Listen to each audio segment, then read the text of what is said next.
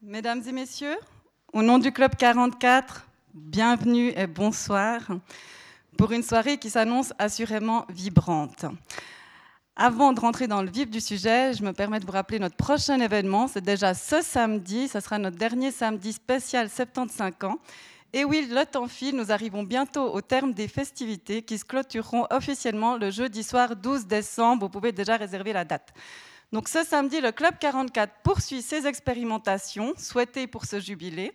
Et cette fois, c'est une journée où vous, public, serez actifs.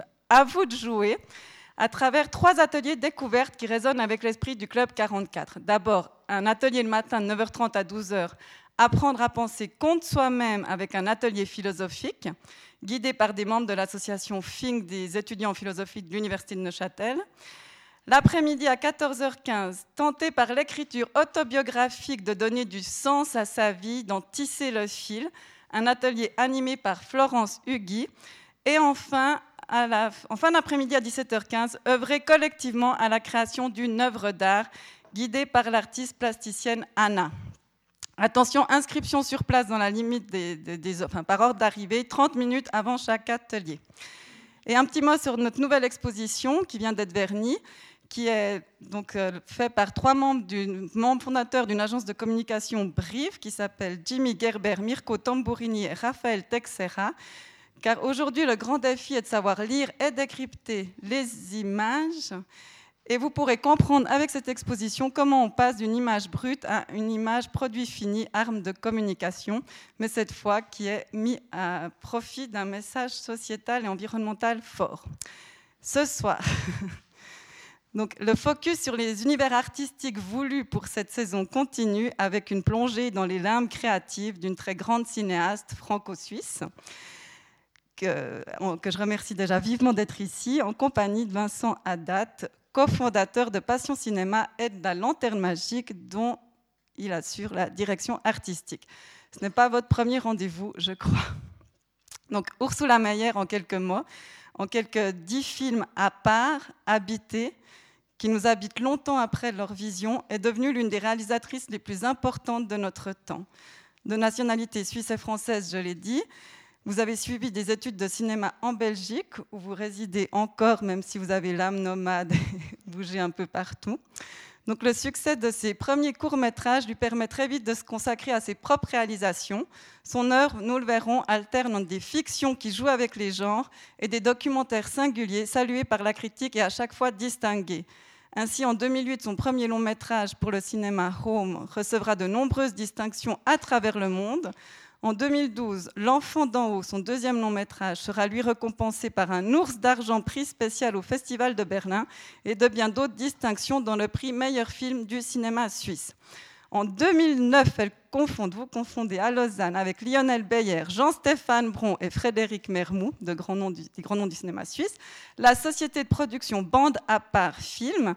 Et en 2018, Ursula Meyer réalise pour la RTS Journal de ma tête dans le cadre de la collection Onde de choc quatre films inspirés de faits divers suisses réalisés par chacun des quatre mousquetaires, comme on le lit, de cette société de production.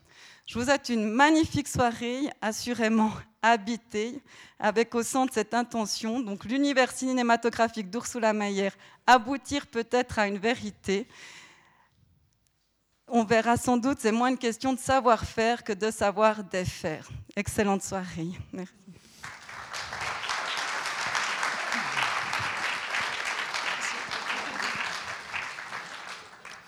Merci Marie-Léa. Alors peut-être, euh, Ursula, on va, commencer par, le début. Hein. Euh, comment on naît au cinéma? Comment Ursula Meyer est née au cinéma? Bah, d'abord, merci à vous tous d'être là. C'est quand même assez impressionnant d'être accueillis pour parler de son travail. Voilà. Euh, non, je crois que c'est, on ne sait jamais vraiment très bien, mais je crois que c'est des court-circuitages de plusieurs choses au fond.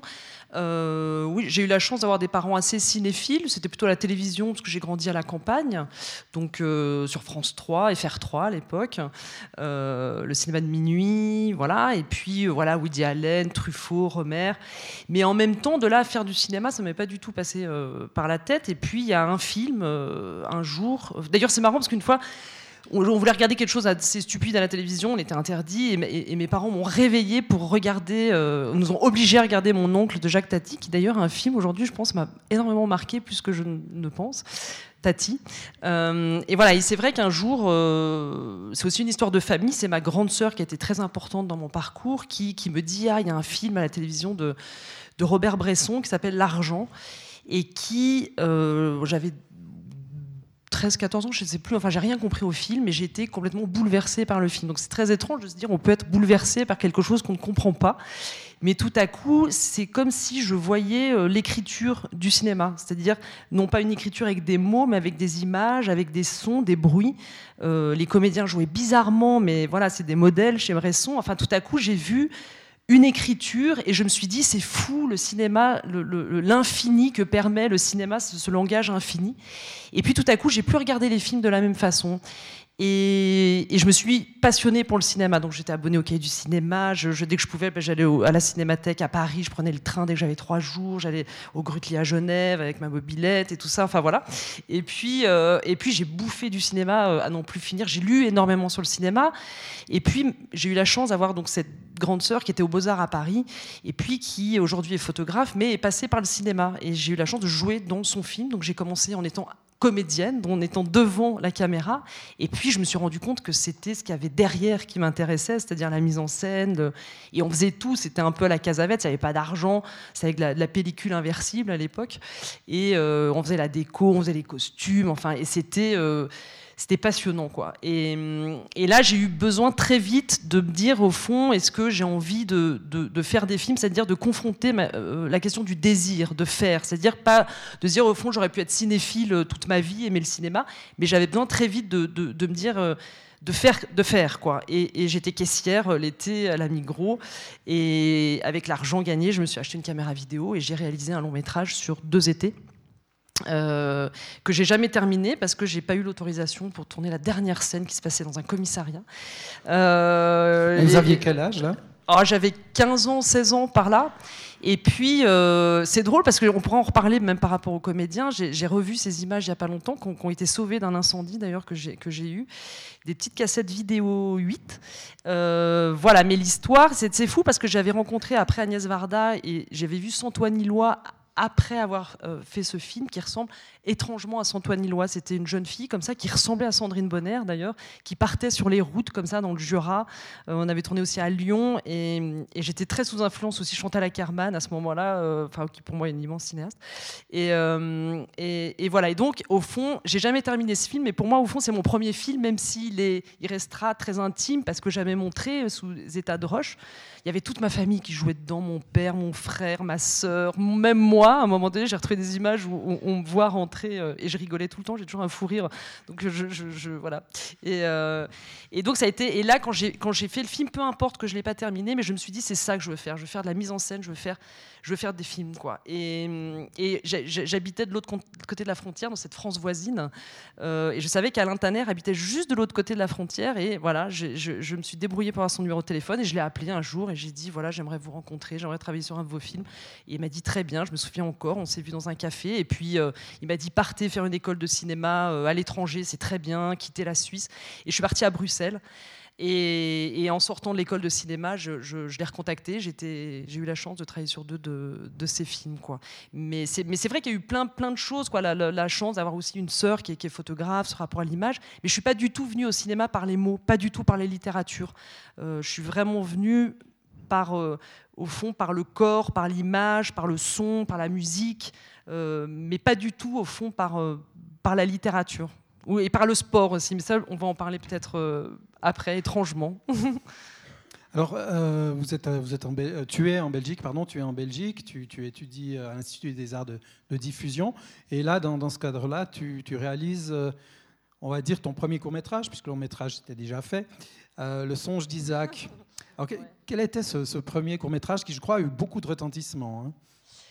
Oui, en fait, c'est marrant. Il y avait un critique de cinéma qui avait dit, comme tout bon film de fin d'études euh, qui se respecte, euh, c'est une sorte d'hommage à tout le cinéma qui m'a nourri. C'est vrai que quand on le voit, c'est même un peu culotté, je trouve, parce que des fois, il y a presque du, copiage, de, la copie de certains plans de films de Bergman. Euh. mais voilà, mais c'était une sorte de façon de, de, remercier tous ces grands cinéastes qui m'ont nourri, Tarkovsky, Bergman. Enfin, j'étais vraiment dans dans un rapport au cinéma très euh, mystique presque. Enfin, euh, c'est vrai que, que euh, Dreyer, Ordette, qui a été pour moi un des, plus grands films, et puis Bresson aussi, L'argent. Enfin, et, c'est un film où il n'y a pas de mots d'ailleurs. C'est un travail sur l'image, sur les souvenirs, sur le corps.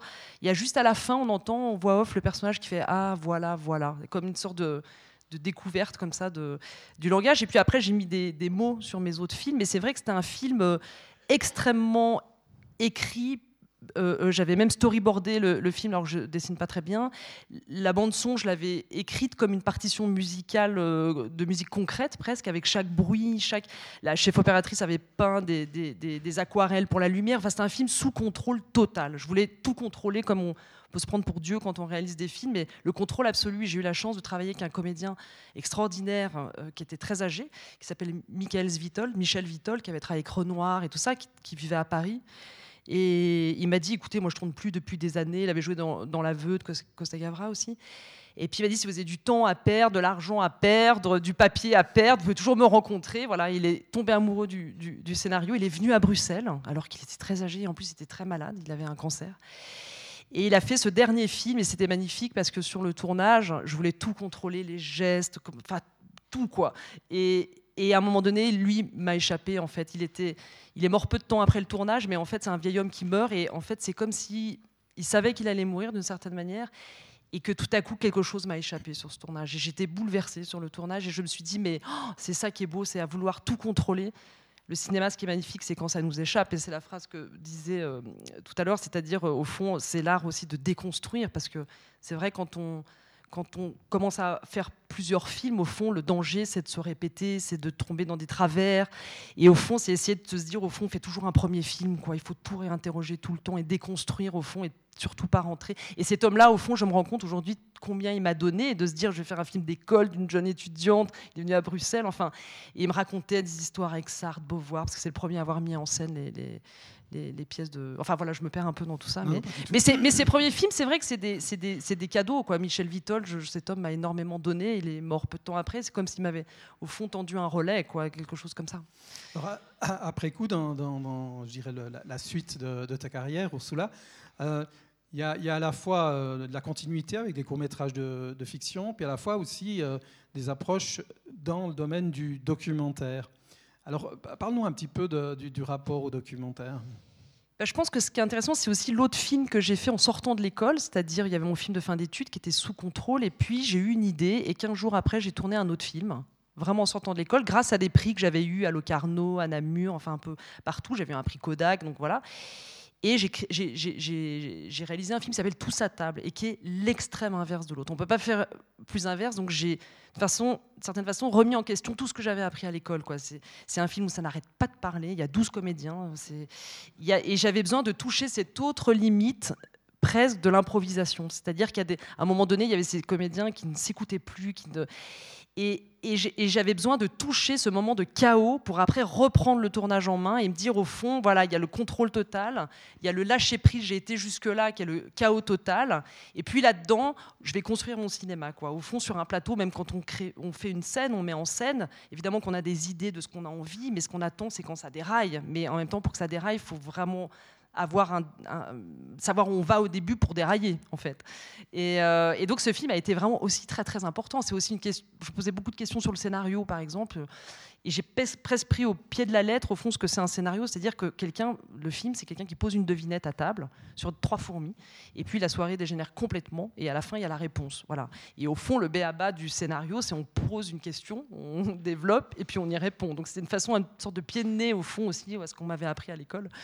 Et puis, euh, et puis au fond, il y a du documentaire, parce que c'est vrai que c'était des très bons comédiens. Mais au fond, euh, même dans la fiction, il y a du documentaire. Enfin, on filme des êtres humains, donc c'est du documentaire humain, quoi. Et, c'est vrai que j'ai eu la chance de faire des documentaires. D'ailleurs, le premier documentaire, c'est sur un écrivain suisse, Robert Pinget.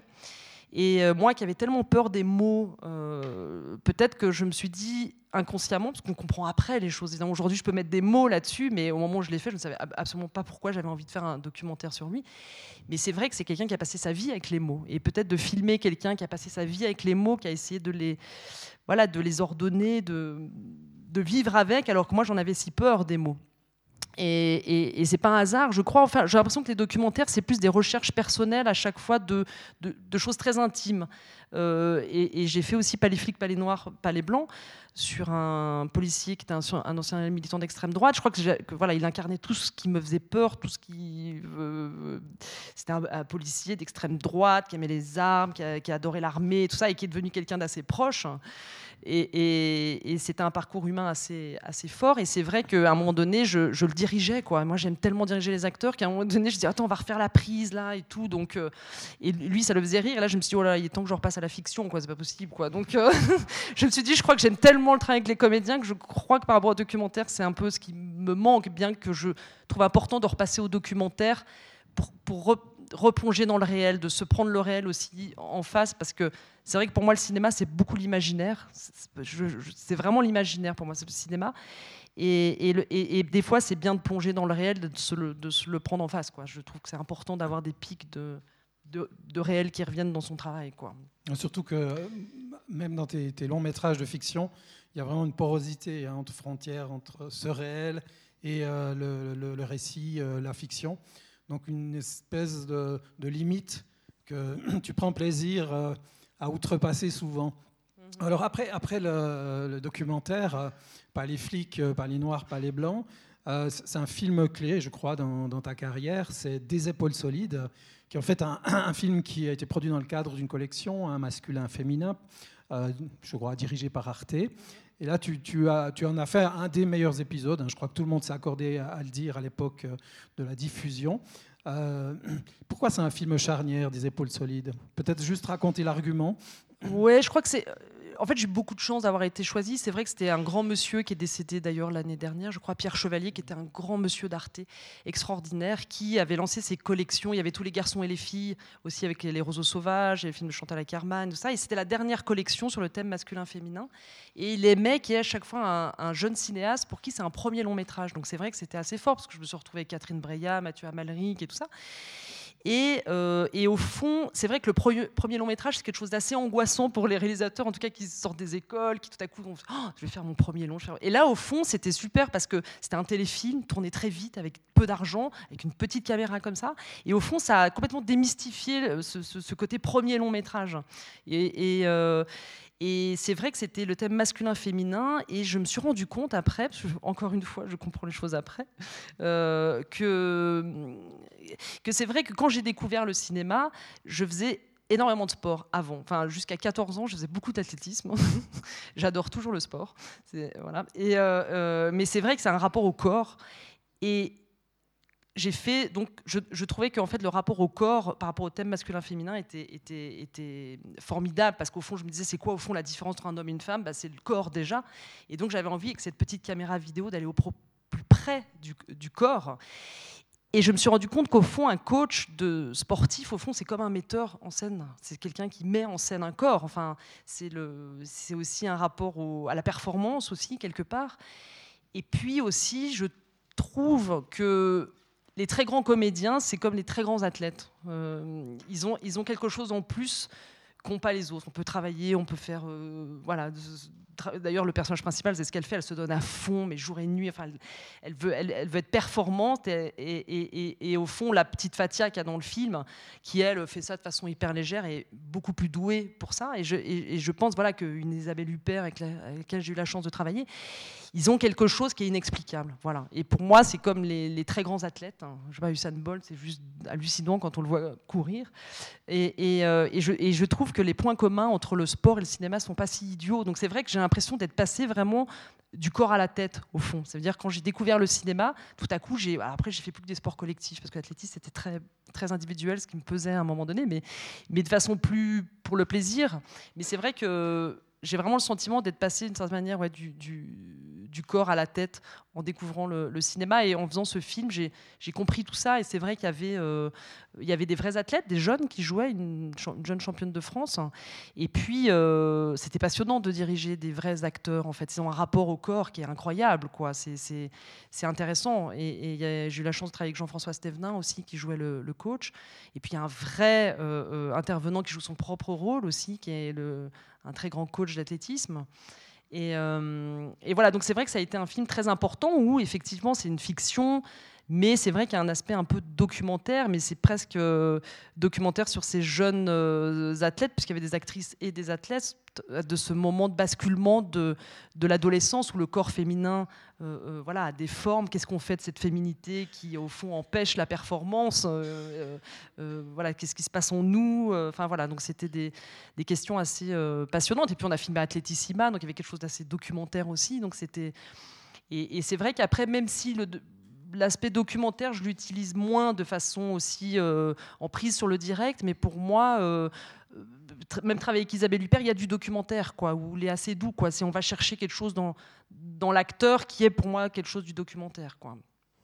Alors c'est un film d'ailleurs, quand on le revoit aujourd'hui, il n'a absolument pas perdu son, son pouvoir de, fascination. C'est aussi dû à son actrice, hein, qui est qui assez, assez formidable.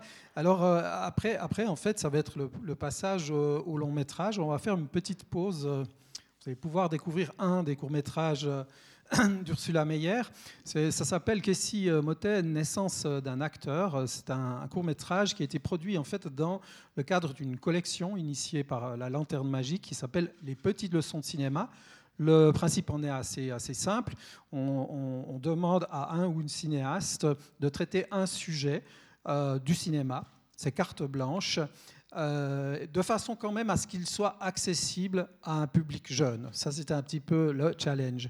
Et euh, Ursula Meyer a choisi en fait le thème de l'acteur. Alors pourquoi passe-t-on maintenant ce film? C'est que chronologiquement, je crois que ça joue, c'est-à-dire les premières images, on est après des épaules solides. Et tu, peux expliquer ce que tu es en train de faire sur les premières images de la petite leçon? Ah, le casting, c'est ça? Oui, bah, c'était oui, Kessie. C'était la première fois que je le rencontrais. On était à la manufacture à Lausanne. Et puis, euh, oui, je lui ai fait dire des gros mots, non? Voilà, bah, c'est ce qu'on va voir. Alors, en fait, c'est le portrait de, de Kessie Motek, qui, qui, va devenir un, des acteurs, j'aime pas trop ce mot-là, mais fétiche, allez, on va le dire, de Ursula Meyer. Donc, si on peut euh, éteindre euh, les lumières, c'est parfait.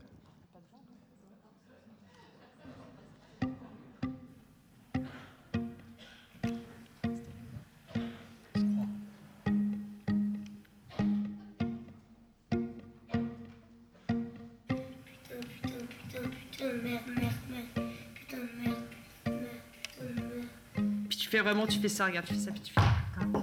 Merde, putain, putain, putain de merde.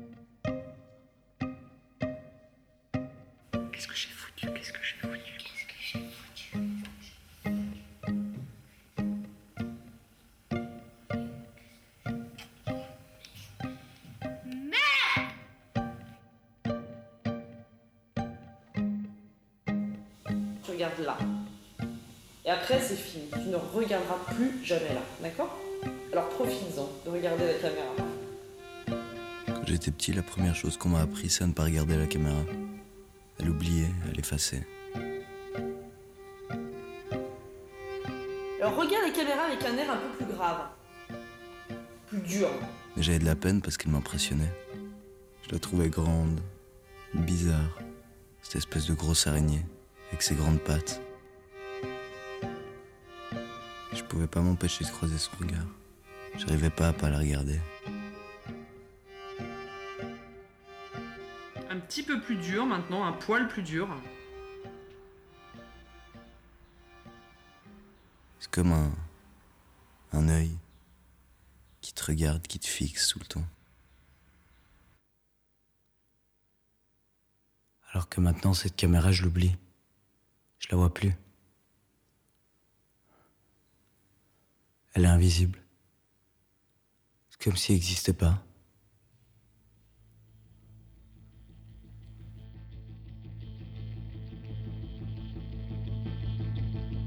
T'as déjà été enfermée dans ta chambre, toi? Oui. C'est vrai? Et alors, qu'est-ce que t'as fait? J'ai hurlé, j'ai aussi défoncé ma porte. Ou Ouvre, s'il te plaît, maman. Ouvre. Mais ouvre, s'il te plaît Ça tourne? Vas-y, allez, tape. Allez, vas-y, vas-y, vas-y. Maman Maman Ouvre, c'est Julien? Maman Maman Ouvre, c'est Julien, s'il te plaît? Maman Ouvre, c'est Julien? Maman Sur le film Home, j'ai découvert que mon corps c'était comme un instrument de musique, comme un outil. Que si je voulais, je pouvais me surpasser puis aller plus loin. On me demandait de taper plus fort. Je pensais que c'était pas possible et on m'a montré que je pouvais y arriver. Alors je tapais plus fort, plus fort, plus fort, plus fort. S'il te plaît, maman. Ouvre C'est Julien Oh, maman. Oh Ouvre Oh, maman, c'est Julien, s'il te plaît. Tu fais super les muscles là. Waouh. T'es fort quoi Ah ouais, t'es fort. Tu fais à fond là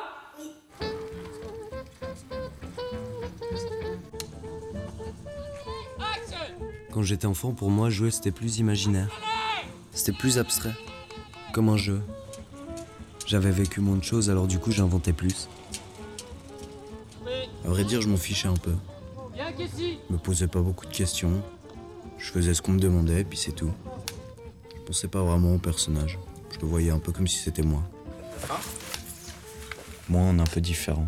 Action On me demandait de courir, de faire du vélo, de rigoler, de faire des bêtises. C'était marrant.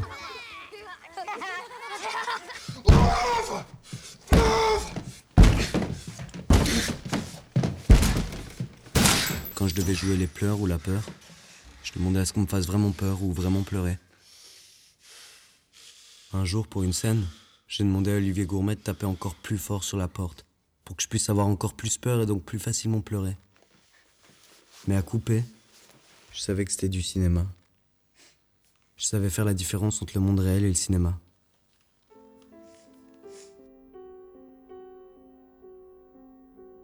Avant, pour moi, un personnage, c'était plus une figure. Monsieur X. Maintenant, le personnage, pour moi, c'est quelqu'un. Quelqu'un qu'on va faire vivre, qu'on va défendre, qu'on va aimer.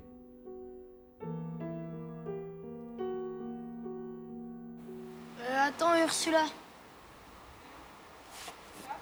Il y a un truc qui va pas?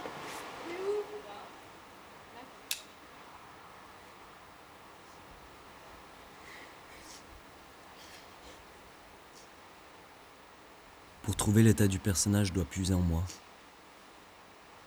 J'essaie de retrouver certaines sensations ou émotions que j'ai pu vivre. Ou non. Je m'imagine. Comment on pourrait vivre cette émotion, comment on pourrait la ressentir.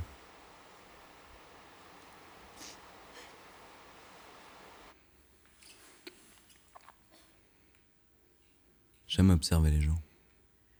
Quand je suis assis dans le métro et qu'il y a quelqu'un en face de moi, je le regarde. Les yeux, la bouche, les mains. S'il tremble. J'essaye de me mettre à leur place. Et deviner ce qu'ils pensent. Qui ils sont. Ça me nourrit. Un première.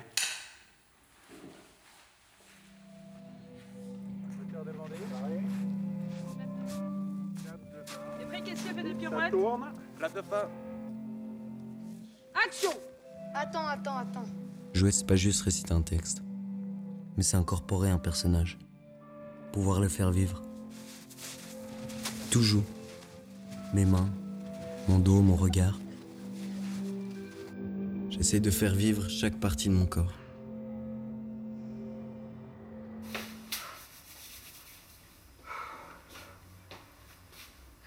Hyper froid, caissier. La répétition, c'est un peu la partie cachée de l'iceberg. Attends, j'essaie de me concentrer. On apprend à connaître le personnage, C'est plus être sur les deux choses en même temps. on le découvre, comment il parle, comment il regarde, qu'est-ce qu'il pense, sa façon de marcher, sa façon de rire. Bah, t'as froid, la caissier. Ouais, voilà, c'est bien que tu me regardes de temps en temps. ah, tu te concentres pas. Ça va pas, caissier, ça. Vas-y, plus d'abord. Et on fait. On refait. Et on re-refait jusqu'à ce que le personnage entre en nous. Oh, thank you, mister. These keys are hundreds of snow. L'énergie est mieux, hein Oh no, mister. I live down in tower in a big tower. Big Tower. Big tower. Tes mains. The Big Tower. On s'entend Big sur tower. Ouais. Big Tower. Big tower. Why are you stealing skis? For the money. For the money? Yes, mister. You need money? Yes. For what? To buy things. Things? What things? Toys? Fucking DVDs? Video games? Oh no, mister. Food? Toilet paper? Milk? Pasta? Quand je joue, j'essaie d'être totalement dans la peau du personnage, You shitting me? dans son corps, You serious? Yes, mister, I'm serious. de pas faire semblant. Well, what about your parents? Don't they have any money? Et une fois que je suis le personnage, I have only sister. Je joue. Je joue avec. Where do you live? Down. In a tower. In a big tower. J'en ai marre de voir ta gueule. Moi, je traîne comme une malade mentale pour toi. Maintenant, tu dégages. Voilà, allez. Allez, fous le camp. Tu fous le camp, putain T'es qu'un boulet 12 ans que t'es un boulet 12 ans que t'es un boulet Tu entends ce que je te dis? Je peux rien foutre avec toi Tu ouvres la porte pour dire tu te casses, quoi.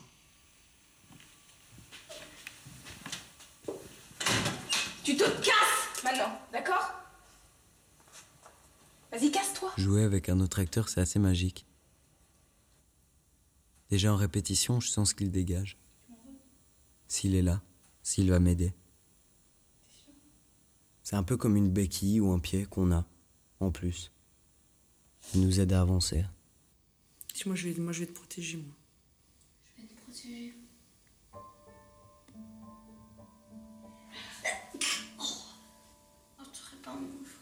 Bien, vas-y.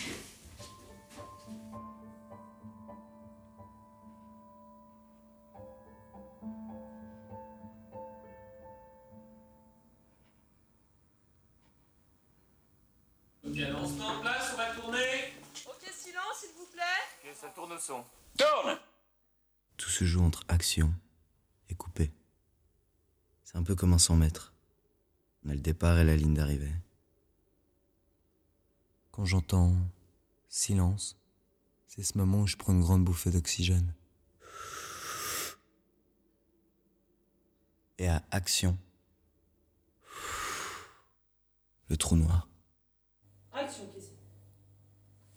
le saut dans le vide.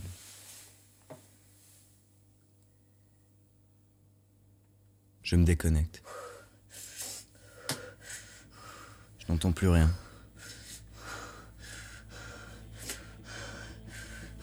J'oublie l'équipe, la caméra. Action, Casey. Tout devient invisible. Je n'existe plus. Le vrai Cassie, je sais pas où il est. Il a disparu. Action. J'entre dans un monde parallèle. Le personnage entre en moi. Je dois faire vivre le personnage. Lui donner une âme, un cœur, un corps. Le personnage entre en moi. Pouvoir montrer à la caméra à l'intérieur du personnage. Je dois faire vivre le personnage. Ce qu'on ne voit pas. Comment il est dans cet corps. Ce qu'il vit, ce qu'il ressent. montrer à la caméra ses émotions. Ce qu'il est bien, ce qu'il est mal. Ce qu'on ne voit pas. Je dois essayer de le faire sortir de mon Comment il est dans sa tête. Je dois pouvoir le montrer à la caméra. Rendre l'invisible visible.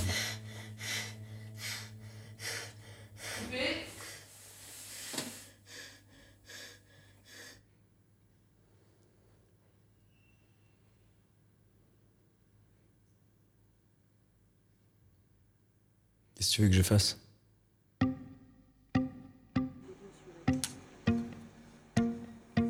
La fin d'un tournage, c'est un moment particulier. C'est le moment où on dit adieu au personnage. Où on fait le deuil. Faut lui dire au revoir. On le quitte et on le reverra plus jamais. C'est comme si on le tuait. Comme s'il mourait. C'est fini, c'est la fin. C'est fini. Fini de rêvasser. Un saut de 2000 mètres. Et bam. Reviens sur Terre, mon gars. replonge dans le monde réel, la vie de tous les jours. C'est un soulagement aussi. Le soulagement de se retrouver soi-même et de ne pas devenir fou. Je me retrouve en attendant de retrouver un autre personnage, une autre histoire, une autre vie, un autre film.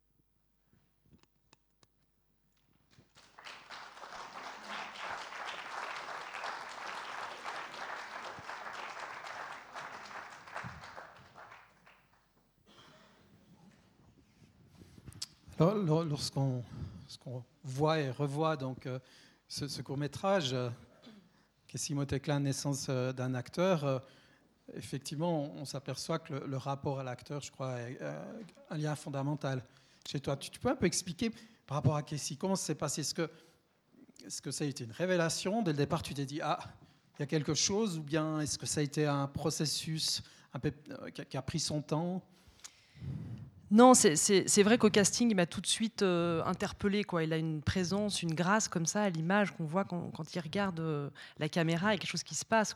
C'est comme Léa Seydoux, c'est comme voilà, c'est des acteurs qui ont la grâce. Les- la caméra les aime. L'objectif les aime, et ça c'est voilà, c'est inné. Euh, après, euh, je me suis rendu compte du travail qu'il y avait à faire parce que c'est vrai que Home, c'était un film de famille, donc il y a beaucoup de scènes de famille. Et on a beau avoir Isabelle Huppert et Olivier Gourmet, si le petit garçon était faux, toute la scène est fausse, on n'y croit pas. Donc c'est vrai que je me suis complètement euh, focusée sur le travail avec Kessie. Donc euh, à partir du moment où j'ai décidé que c'était lui que, pour le rôle, euh, j'ai fait un énorme travail de- comment dire J'ai expérimenté avec lui de façon très euh, empirique, intuitive. Euh, on, a, beaucoup travaillé euh, les week-ends. Enfin, il, était, très endurant en plus, hein, parce que, pour- même pour euh, les enfants de la lanterne magique, on se rend compte du travail hein, qu'il y a, parce que même pour l'enfant d'en haut, il devait apprendre l'anglais, il parlait pas l'anglais. Enfin, donc il y avait beaucoup, beaucoup de, complexité. C'était un boulot assez remarquable. Et c'est vrai que c'était, comment dire, j'ai pas du tout travaillé sur le scénario. J'ai essayé de lui faire, comme il le dit d'ailleurs, prendre conscience de tout ce qu'il pouvait faire avec son corps. Comment on a fait plein d'expériences aussi. Euh, avec lui. Et, c'était tellement formidable qu'après j'ai eu envie de poursuivre le travail sur l'enfant d'en haut où c'était un acteur vraiment c'est étrange de dire hein, il a que 12 ans mais c'était un acteur quoi. C'était euh, assez incroyable. Euh, mais sur Rome c'est vrai que c'était un énorme travail. Et peut-être deux semaines avant le tournage il pouvait tout jouer. C'était fou ça s'est déclenché juste juste avant. Parce que c'est vrai souvent les enfants on les choisit parce qu'il ressemble au rôle. On se dit ah euh, voilà on prend on prend l'enfant puis on puis on le met dans le film parce qu'il correspond au personnage. Et en fait j'ai fait tout l'inverse moi qui suis assez obsessionnelle. Je me suis dit bah au fond je vais presque essayer de former, si on- le terme est, on ne forme pas vraiment un acteur, mais je veux dire d'essayer de, en tout cas, comment j'aimerais qu'un acteur il, il soit. euh, euh, et- j'ai pris ce temps-là au fond. C'est pour ça qu'aujourd'hui, je pense qu'il tourne, parce qu'au fond, euh, on a appris ensemble aussi. Parce que lui, il m'a appris parce qu'un enfant, c'est une page blanche. Euh, quand on travaille avec des comédiens, ils ont des fois, on déconstruit justement des, tics ou des façons de jouer pour retourner à une page blanche. Moi, il m'arrive avec des comédiens professionnels de revenir à juste une présence, quoi, et pas de mettre des couches et de rajouter et de, construire peu à peu pour aller vers le personnage. Mais des fois, on se rend pas compte à quel point il y a des formatages ou des façons de jouer. De, et au fond, merci Kessie de m'avoir apporté ça, parce que même pour diriger des très grands comédiens, j'ai énormément appris. C'est vraiment, on est partis de tous les deux, on a appris ensemble. Euh, voilà, des fois on allait au restaurant, et puis tout à coup il disait une phrase, je sais pas, tiens, passe-moi le sel, je sais pas n'importe quoi. Je lui disais, tiens, répète comment tu as dit la phrase pour qu'ils prennent conscience de comment on parle dans la vie, quand on est dans tel état, comment on est. Euh, on avait même fait une chose, c'était avec Jeanne qui m'avait assisté, euh, où euh, on a été dans un supermarché et puis euh, évidemment la direction était au courant et on l'a demandé de voler. et euh, il disait mais non, je ne peux pas et tout. On disait mais t'inquiète pas, on dirait que c'est nous et tout ça, juste pour qu'il ait la sensation. Euh, donc et il l'a fait, il l'a fait et, euh, évidemment que, après on lui a dit que évidemment la direction était au courant tout ça, mais on lui a demandé de nous raconter les sensations qu'il avait et il disait ben, ça me picotait un peu dans la tête, puis j'avais ça, puis j'ai eu ça. Et puis c'est quelque chose que lui il a fait après d'expérimenter dans la vie pour voir comment. Olivier Gourmet fait ça, il donne des cours de direction de, de comédien à Liège et il expérimente beaucoup avec ses, avec ses... surtout quand on voilà quand on est jeune, parce qu'on a peu d'expérience de vie aussi. Au bout d'un moment, quand on les acteurs professionnels, bah, ils vont chercher dans leur, dans leur vécu, dans leur... mais quand on est jeune, euh, voilà. Donc c'est pour ça que Kessie euh, bouffe la vie euh, comme il le fait, quoi. Mais c'était euh, c'était c'était merveilleux d'avancer avec lui comme ça. Et puis c'est vrai quand je dis que c'était un acteur, c'était c'était impressionnant sur l'enfant d'eau. C'était vraiment euh, par exemple, je lui dis une indication, genre, qu'est-ce est-ce que tu peux refaire une prise un peu plus comme ça Bon. Et souvent, chez les acteurs, on voit ce qu'ils vont chercher. C'est-à-dire, ça se voit à l'image. Ils vont dans le ton, dans le jeu, dans le regard, dans le corps. On voit ce qu'ils vont chercher. Kessie le fait, je ne vois pas. Je ne sais pas où, c'est, et c'est là. Et pourtant, c'est là. Et quand je parle des très grands comédiens, c'est ça la force, c'est qu'en fait, c'est là, mais je ne sais pas comment ils font. Voilà, c'est-à-dire qu'ils répondent à une demande, mais je ne vois pas la fabrication. C'est. Et ça, c'est le signe des, plus grands pour moi. Alors, dans, tes films long métrage, que ce soit Home ou L'Enfant d'en haut, ou Journal de, ma tête, donc ici euh, interprète aussi l'un des deux rôles principaux avec Fanny Ardant, euh, on est étonné, que ce soit pour le personnage ou pour l'acteur, euh, c'est toujours à la limite. Alors, comment, comment, ça se passe? Est-ce qu'il y a quand même une limite que tu ne dépasses pas dans, dans tes exigences. Oui, je crois que c'est vraiment ce qui, est, ce, qui est, ce qui est important, je trouve, c'est la confiance. C'est euh, la question morale aussi que, voilà, bon, en ce moment on en parle beaucoup euh, par rapport à des, des histoires plutôt... Euh, assez euh, sordide, je trouve. Enfin, voilà, et, et, euh, je trouve que c'est la, la confiance. C'est-à-dire, Téchiné dit quelque chose d'assez juste. Il dit euh, qu'un que metteur en scène doit pousser l'acteur le plus loin possible, mais quand on dit couper, on le prend dans ses bras. Quoi. Il y a un filet. Quoi. On est là, et puis il le dit très bien. S'il dit quand il y a coupé, c'est fini. Mais c'est vrai que et puis il y a des limites morales à pas à pas franchir. Enfin que moi je m'impose que chaque cinéaste j'ai pas de jugement sur les autres mais moi je sais que j'ai des, des, des, choses que je ne franchis pas ou par exemple je, je, je, je, ne travaille que sur le plateau. Je vais pas chercher des choses de la vie des acteurs ou en dehors ou manipuler. Pour moi j'ai un vrai problème avec ça.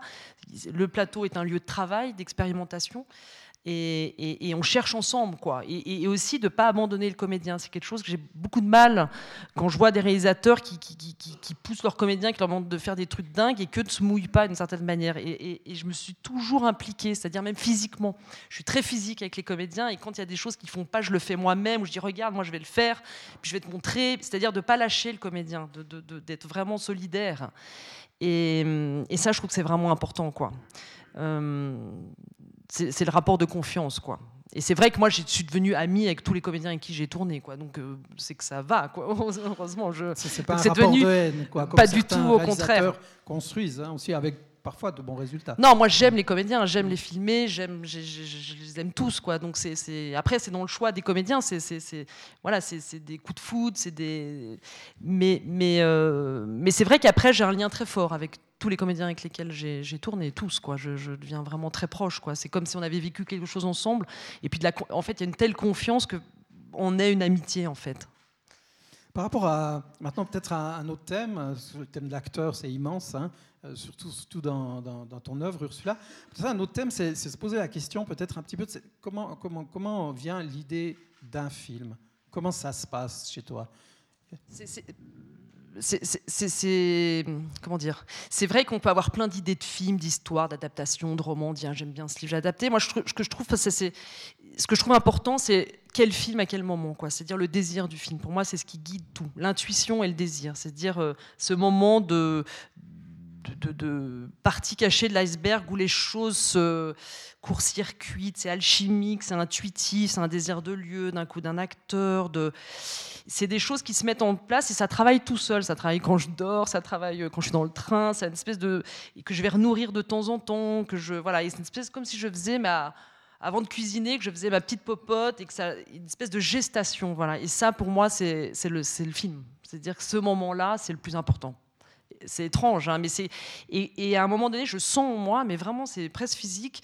Je me dis ça y est, je l'ai, je l'ai en moi, c'est bon, on peut y aller. Et, je, je- et après, je fonce, quoi. Enfin, je peux vraiment. Mais ce- tant que je sens que le- pas que le film est en moi ou qu'il n'y a pas cette nécessité ou ce désir euh, qui porte tout, parce que c'est vrai qu'un film c'est long, c'est long à écrire, c'est long à financer, c'est voilà, c'est et, et, hum, donc faut de l'endurance, quoi. Il faut que les choses, faut être Faut que sûr. le, désir euh, résiste. Voilà. surtout. Et c'est vrai, comme je supporte pas de me répéter, je, je vais plutôt faire des choses très différentes, aller vers des endroits qui me font plus peur, où je me dis j'en suis pas capable, ou me dire je vais faire un film de genre, ou je vais. Voilà, je- je- j'aime aller dans des territoires inconnus, c'est assez excitant, quoi. De, refaire quelque chose que j'ai déjà fait et que je sais faire ne m'intéresse absolument pas et ne, ne provoque pas de désir, au fond. J'aime l'inconnu, quoi. J'aime.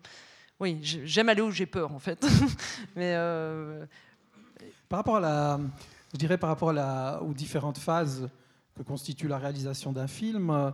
Euh, alors, tu as parlé de la gestation, qui, un moment on l'a compris, je crois, euh, vraiment fondamentale, charnière. Euh, que- quelle est l'autre étape qui te, qui- te paraît vraiment la plus importante ou la plus intéressante, la plus passionnante pour toi? Mais toutes, moi, j'aime tout. J'adore le montage, j'adore l'image. J'avais la photo quand j'étais jeune, avant de, de même. Au moment où je me suis intéressée au, cinéma, j'avais mon petit labo photo dans la salle de bain où je- j'embêtais tout le monde. Enfin, j'adore le son, j'adore la musique, j'adore euh, les acteurs, j'adore, euh, j'adore tout en fait. Donc, euh, il n'y a pas une étape que j'aime moins en fait. Et c'est ça qui est, qui est fort, c'est que c'est très maniaco-dépressif comme travail parce qu'on est seul pendant des mois à écrire, à se torturer l'esprit. Et puis tout à coup, il y a, je sais pas, sur Home, il y avait énormément de monde, on a construit le décor, Enfin, c'était un truc assez fou. 300 voitures par moment de figuration. Je me souviens un matin d'ailleurs, on était. euh, on allait sur le tournage. pour, pour Oui, remettre ça en mémoire, c'est une autoroute qui est fermée, qui va se rouvrir, et une famille habite dans une petite maison au bord de cette autoroute. Vous imaginez la logistique. hein. Oui, oui. Donc c'était assez fou. Quoi. On a construit la maison, asphalté la route, on a fait passer parfois 300 voitures de figuration. Et c'est euh, un jour où tout à coup, on va sur le plateau, je dis mais c'est quoi toutes ces voitures? On me dit mais enfin c'est le jour où on commence, l'autoroute est en route et c'est toutes les voitures de figuration. Quoi. Donc c'est et, euh, et voilà. Donc non, c'est vrai que j'ai- j'aime absolument tout. Quoi. Et, et- et chaque étape est une réécriture. C'est ça qui est passionnant. Quoi. C'est sur, c'est une phrase assez connue qu'on dit qu'on réécrit, qu'on déconstruit, on tue le scénario. C'est pas tout à fait ça, mais on va plus loin, on creuse, et le plateau est un moment extraordinaire parce que c'est là où tout se joue, quoi. Et c'est ce dont je parlais tout à l'heure, c'est-à-dire à la fois dans le, à la fois d'essayer de contrôle, d'essayer de contrôler et en même temps de lâcher prise, quoi.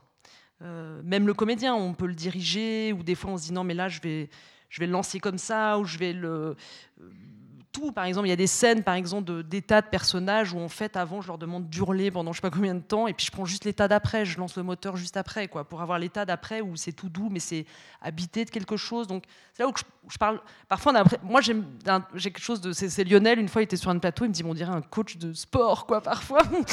mais je crois beaucoup à ça. Après, c'est parce qu'évidemment que l'acteur, il se prépare avant psycholo- sur la psychologie du personnage. Il y a un énorme travail avant, évidemment, de lecture, de de, de- de- plein. Il se nourrit, mais après sur le plateau, on faut plus intellectualiser, il faut incarner, quoi. Faut, faut trouver des états. Euh, jouer, c'est trouver des états justes par rapport à la scène. Et, et voilà, et c'est- d'expérimenter tout le temps, de remettre en question tout le temps, de oui. Et après, c'est vrai qu'il y a aussi quelque chose qui est important, c'est la topographie des, des lieux. le territoire. lieux. Ouais, c'est c'est le territoire. Alors que j'ai eu un peu du mal à expliquer. Je crois savoir peut-être d'où ça vient, mais c'est vrai que pour moi, les décors, c'est pas des décors, c'est vraiment le lieu de où, va- tout va se jouer. Quoi. C'est comme une façon de délimiter un terrain et me dire tout va se passer là. Mais plus que la, la géographie, je dirais, c'est la topographie. Ça veut dire les lignes de force d'un décor. C'est vrai que Home, par exemple, bah voilà, c'est un film horizontal. L'enfant d'en haut, c'est un film vertical.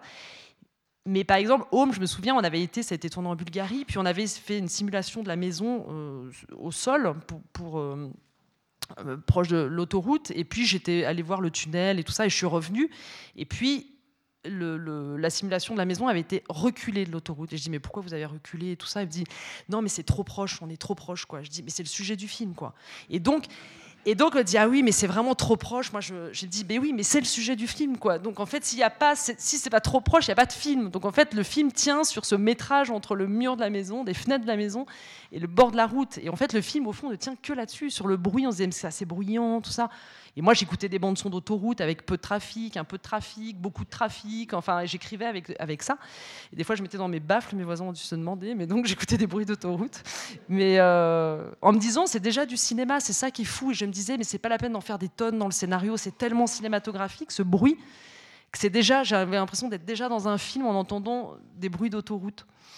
Et, euh, et, l'enfant d'en haut, c'est vrai que j'avais tourné des épaules solides à Montaix, et puis euh, ça m'amusait parce que je voyais ces usines euh, avec les fumées et je m'amusais à suivre les fumées qui se mélangeaient aux nuages. Et puis en haut, il y avait euh, les montagnes. Je me disais, bah, avec ce regard vertical qui balaye comme ça de haut en bas, au fond, ça dit beaucoup sur le monde d'aujourd'hui, quoi, entre les usines, le bas, la plaine, et puis en haut, euh, la lumière, la neige immaculée, le soleil, au-dessus de la mer de nuages. Et je me disais, c'est fou ce que ça raconte avec peu d'éléments topographiques. Et je me suis dit, voilà, ce qui va tenir le film, c'est ce ce, câble euh, téléphérique entre le haut et le bas. Le film, ça va être tendu par ça. Et, et j'ai besoin de sentir ça à chaque plan, même en écrivant, de me dire le, le, film tient sur cette tension. quoi. Et d'évacuer tous les, tous les... En fait, au bout d'un moment, je fais un gros travail d'épure, parce qu'il y a des scènes où elle travaillait au début, il y avait des scènes là, puis on se dit, mais en fait, on n'a pas besoin, on n'a pas besoin. Il y a beaucoup de hors-champ, dans Home aussi, il y a beaucoup de, il y a beaucoup de, de hors-champ, au fond, on ne sait pas où le père va travailler et euh, de, de, de, venir vers, de, tendre à une radicalité au fond euh, et une concision. Ça, c'est aussi ma chef opératrice Agnès Godard avec laquelle j'ai énormément de chance de pouvoir euh, travailler, une très grande dame, une grande artiste, qui est son terme qu'elle emploie assez souvent et que je réemploie aujourd'hui, qui est la concision. Comment être concis avec peu et faire ressentir les choses, quoi. Parce que au fond, le cinéma, c'est ça, c'est c'est de faire ressentir, c'est pas de comprendre intellectuellement. On est un spectateur, on ressent les choses. Et ô combien Home était un film où il fallait ressentir les choses, même jusqu'au mixage. On faisait des écoutes tests parce que les gens disaient oh là là mais c'est beaucoup trop bruyant, c'est insupportable le film quoi. Donc et on enlevait parfois un petit peu de densité de voiture, on descendait mais même pas d'un dB. Et tout à coup, les gens trouvaient super. Enfin, il n'y a plus de problème. Donc, ça se jouait à pas grand-chose d'être insupportable ou d'être supportable, le, le, le, juste au son.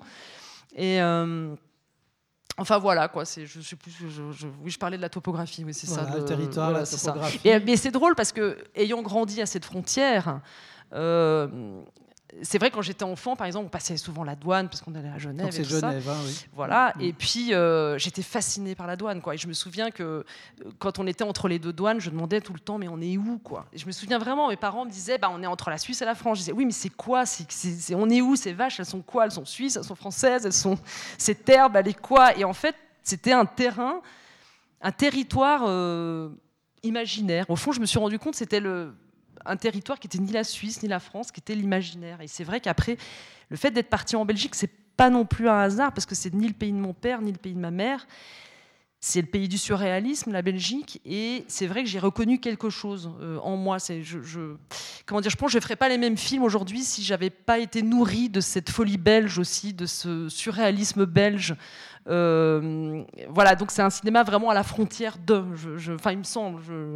Je, pense, et je pense que cette question de la topographie, je pense, vient de là. Ça veut dire que la Belgique a été mon pays, le pays du cinéma. N'étant absolument pas originaire de là, c'est là où j'ai me suis permis d'y créer, d'y inventer, d'y imaginer des choses. Et puis c'est peut-être ce petit bout d'herbe entre la France et la Suisse que je passais régulièrement, qui me fascinait, qui a été un endroit d'imaginaire, je crois, enfant. Voilà. Et je pense que peut-être, j'en sais rien, après je ne suis pas psy et je ne sais pas, mais, peut-être que, que, le rapport au territoire euh, peut-être vient de de la topographie. J'ai toujours besoin de de savoir où le film se passe, mais pas géographiquement, de, dans ses lignes de force, dans ce que raconte le, paysage, euh, euh, les lignes de force. Enfin voilà. Et pareil, après, j'ai besoin vraiment de presque schématiser, parce que même dans l'enfant d'en haut, je disais voilà, la rencontre de l'horizontal et du vertical, c'est là où il s'est casier, c'est là où il change. Euh, oui, c'est, il y a un petit clin d'œil d'ailleurs par rapport à Home, il traverse la grande route, enfin voilà. Et puis je disais, Louise, c'est un personnage de l'horizontale, hein, puisque c'est quelqu'un qui part et qui vient, mais à travers la route, et lui, c'est quelqu'un qui veut s'élever. euh, so- so- socialement aussi, voilà, qui est un enfant pauvre, qui veut devenir riche, ou en tout cas paraître riche, se faire adopter par une famille riche, enfin voilà, donc c'est voilà, j'ai besoin, j'ai besoin de ces choses-là. Assez, euh, J'étais très euh, scientifique quand j'étais petite. Hein, j'étais pas du tout littéraire parce que on classe très vite les enfants littéraires et tout ça. Et moi, j'étais euh, scientifique. On m'a dit non, non, mais la littérature, c'est pas du tout son truc. voilà. Donc j'ai eu une- mon rapport aux mots, comme je racontais.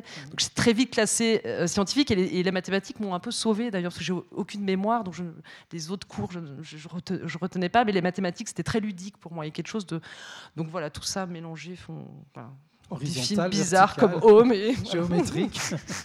Euh, ben, revenons peut-être aux mots, effectivement. Quand, euh, le- Au au niveau du scénario, est-ce que tu, tu travailles seul? Est-ce que tu t'adjoins des, des co-scénaristes Par exemple, Antoine Jacou, hein, pour certains longs métrages?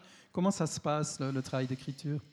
Oui, c'est vrai qu'alors c'est à chaque fois. Bah, c'est vrai qu'Antoine est un fidèle accompagnant, quoi. Et, euh, c'est presque un psy, même. C'est presque une sorte de psy de l'écriture. C'est assez drôle quand on travaille avec quelqu'un de très très proche, mais pareil pour Agnès Godard, au fond, ou Nelly Quétier qui monte mes films. C'est des gens qui sont tellement proches de vous. Alors après, le défaut, c'est que. euh, Enfin, le défaut. Là où il faut faire attention et être vigilant, c'est justement de ne pas se répéter, de ne pas rentrer dans les facilités. Mais c'est vrai que même comme avec Kessie, quoi, avec Kessie, on n'a plus besoin de se parler. C'est assez fou, quoi. C'est, je veux dire, sur le journal de ma tête, euh, on se dit deux mots et on a tout compris, quoi. Il n'y a plus besoin. Et c'est à la fois un luxe et en même temps, il faut être vigilant parce que c'est, faut faire attention, quoi. Faut pas, faut pas se répéter, quoi. Faut pas rentrer dans des, des pièges, quoi. Mais c'est vrai que l'écriture, euh, oui, Antoine a travaillé encore sur le euh, dernier film que je suis en train de préparer. Et, et il y a différents stades. Home, c'est vrai qu'il est venu à la toute fin. Euh, L'enfant d'en haut, il est venu dès le début. Je, suis venu avec une idée, donc je viens souvent avec un territoire et un personnage, enfin ou plusieurs personnages. Donc je viens avec les personnages qui portent évidemment des, des, des- des histoires possibles, et puis un territoire, et je viens avec ça. Et l'enfant d'en haut, c'est comme ça. J'ai eu l'idée de, de cet enfant. euh, qui vole des skis dans une station de ski, qui habite en plaine, enfin tout, tout, tout, tout- tout ça. Et puis c'est Antoine qui m'a dit et si euh, il vivait avec sa mère et qui disait que, enfin qui disait que c'était son frère. Voilà, c'est Antoine qui a amené cette idée-là. Et puis après on a travaillé pendant de longs mois. Euh, voilà. ouais. Et par rapport, à, par rapport à, l'épreuve, on va dire, où le, où le scénario meurt, on va dire, de sa belle mort, parce qu'il doit s'incarner en film, euh, tu changes beaucoup. Il y a, beaucoup de modifications. Est-ce que- est-ce qu'on peut dire que c'est un scénario qu'on retrouve à l'écran? Comment ça se passe? Oui, je crois qu'on retrouve à peu près le scénario à l'écran. Il y a beaucoup de coupes dans les dialogues, souvent, euh, parce que l'image, à un moment donné, euh, amène des choses. Les costumes amènent des choses, les comédiens amènent des choses. Donc c'est vrai que c'est... il y a beaucoup de coupes. Après, il y a des choses, par exemple, c'est marrant sur l'enfant d'eau. je- En écriture, je me souviens, je disais à Antoine, mais à un moment donné, je sais pas, il aurait, je sais pas pourquoi, je me dis, mais il a presque envie de tuer sa mère, quoi. Tellement il n'en peut plus de ce secret qui est tellement lourd à porter.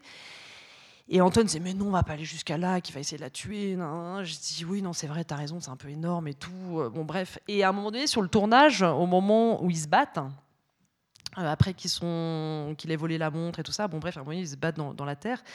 Et puis, j'arrivais pas à mettre en scène avec Léa, ça n'allait pas. Il- il- je croyais pas à la bagarre, je disais, ça va, ça va pas. Puis à un moment donné, je vois Kessie qui, tout à coup, euh, dans une prise, met sa main comme ça sur, elle, et je me dis, oh, Oh oui, et ce truc qui venait d'il y a longtemps, qui était complètement obsessionnel, qui dans le scénario aurait été ridicule parce que peut-être surdramatisé, enfin n'allant pas, mais tout à coup dans une scène de bagarre comme ça.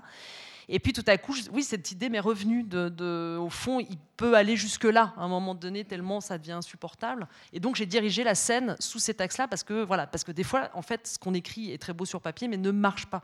Et des fois, ça ne marche pas parce que bah, on ne sait même pas pourquoi ça marche pas. Des fois, des fois, il y a des choses, on se dit, Oh, mais cette scène, mais rien au monde, je, la couperai. On se bat avec le producteur en disant, mais le scénario est trop long, tu dois couper. Cette scène ne sert à rien. Je dis, Oh, mais non, non, non, elle est tellement belle et tout. Et puis, euh, et puis en fait, ça ne marche pas. Donc on la coupe. Et puis des fois, elles sont là jusqu'à la fin du film, et c'est des très belles scènes dans le film. Donc c'est très difficile de savoir à l'avance qu'est-ce qui va marcher, ce qui, enfin ce qui va fonctionner, et pas fonctionner. Des fois, c'est- vrai qu'il y a des scènes, on est sûr, on, tuerait père et mère pour les garder, et puis. euh, et puis, et puis on les fait, puis il y a quelque chose qui ne marche pas. Quoi. Et alors là, il faut avoir le, le réflexe de de se dire au fond qu'est-ce qui marche, de remettre en question, de voilà parce que faire des films c'est que des accidents quoi, c'est que des imprévus quoi. Donc faut, on fait qu'avec des imprévus en fait. C'est ah ben on doit filmer là mais on n'a pas la clé. Donc je dis bah oui mais il est censé ouvrir la porte, on sait pas. enfin bon bref c'est que des trucs comme ça donc faut être très inventif parce que non on peut pas la retourner un autre jour, on a, on peut pas, on n'a pas l'autorisation donc euh, voilà donc faut toujours inventer mais c'est super parce que ça crée des, c'est des contraintes qui sont assez créatives parce que des fois on veut expliquer trop de choses, on a, voilà, et, la contrainte est pour moi un vrai moteur. Vraiment, c'est des épaules solides, c'était super. C'était masculin-féminin, ça faisait une heure et demie, il y avait un petit budget qui était limité. Voilà, débrouille-toi. Et, et pour moi, c'est très créatif. Mon imaginaire est tout de suite euh, stimulé.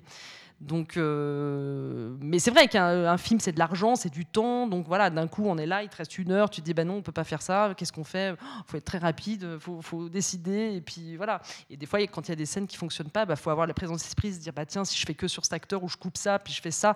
Donc oui, ça change évidemment. Après, au fond, par rapport au scénario, on ne trahit pas le scénario parce que l'idée, elle y est, mais, différemment. Voilà. Mais euh, Tu, tu parlais du son euh, tout à l'heure. Euh, le- le- le- quelle importance tu accordes au son? Énorme. Comment tu l'intègres euh?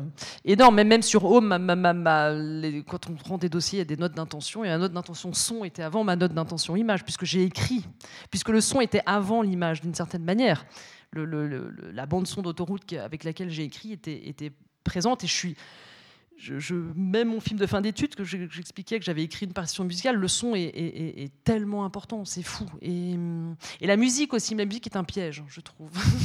la musique est un piège parce que la musique, euh, on- au montage, je trouve que c'est la chose, j'en parlais avec quelqu'un qui, qui- qui est musicien il y a- récemment, on met une musique sur, un- sur une scène, on se dit, ah ouais, c'est vachement mieux et tout, ouais, c'est plus fort et machin et tout. Puis après, on revoit le lendemain, on se fait, on va peut-être essayer sans, puis on lève, on fait, non, finalement, c'est quand même mieux sans, quoi. Donc, c'est, la musique, je trouve que c'est un truc tellement difficile, quoi. Et donc, au fond, j'ai plutôt tendance à les enlever, les musiques. Même jusqu'au mixage, il y a des moments où je.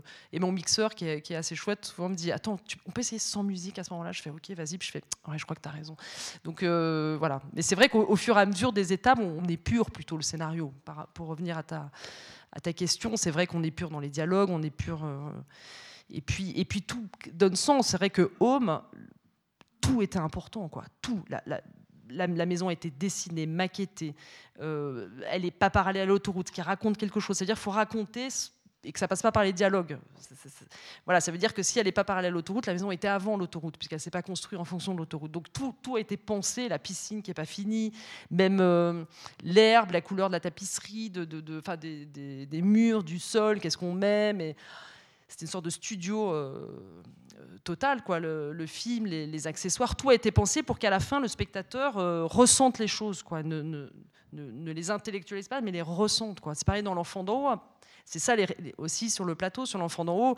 Le premier assistant vient et dit euh, Bon, je te mets combien de figurants pour cette scène dans la tour, là en bas et puis, je dis non, aucun. Il me dit, bah non, il y a des gens, ils vivent dans la tour, faut bien mettre. Je dis non, je veux pas de figurants et tout. Et en fait, il faut résister presque à une façon où il y a le cinéma quand même, il y a, voilà, il y a le premier assistant, deuxième assistant, troisième assistant. Il faut presque déployer une force folle pour essayer par moment de faire dérailler, parce que parfois les films sont un peu se ressemblent un peu tous et pour faire dérailler une façon de faire des films, c'est pas simple en fait. De- Et effectivement, il y a des figurants sur euh, des parkings ou des voilà. Et j'avais envie, au fond, si on regarde le film, il y a que des enfants, à part les amants de Louise, mais dans ce film, en bas, il y a que des enfants.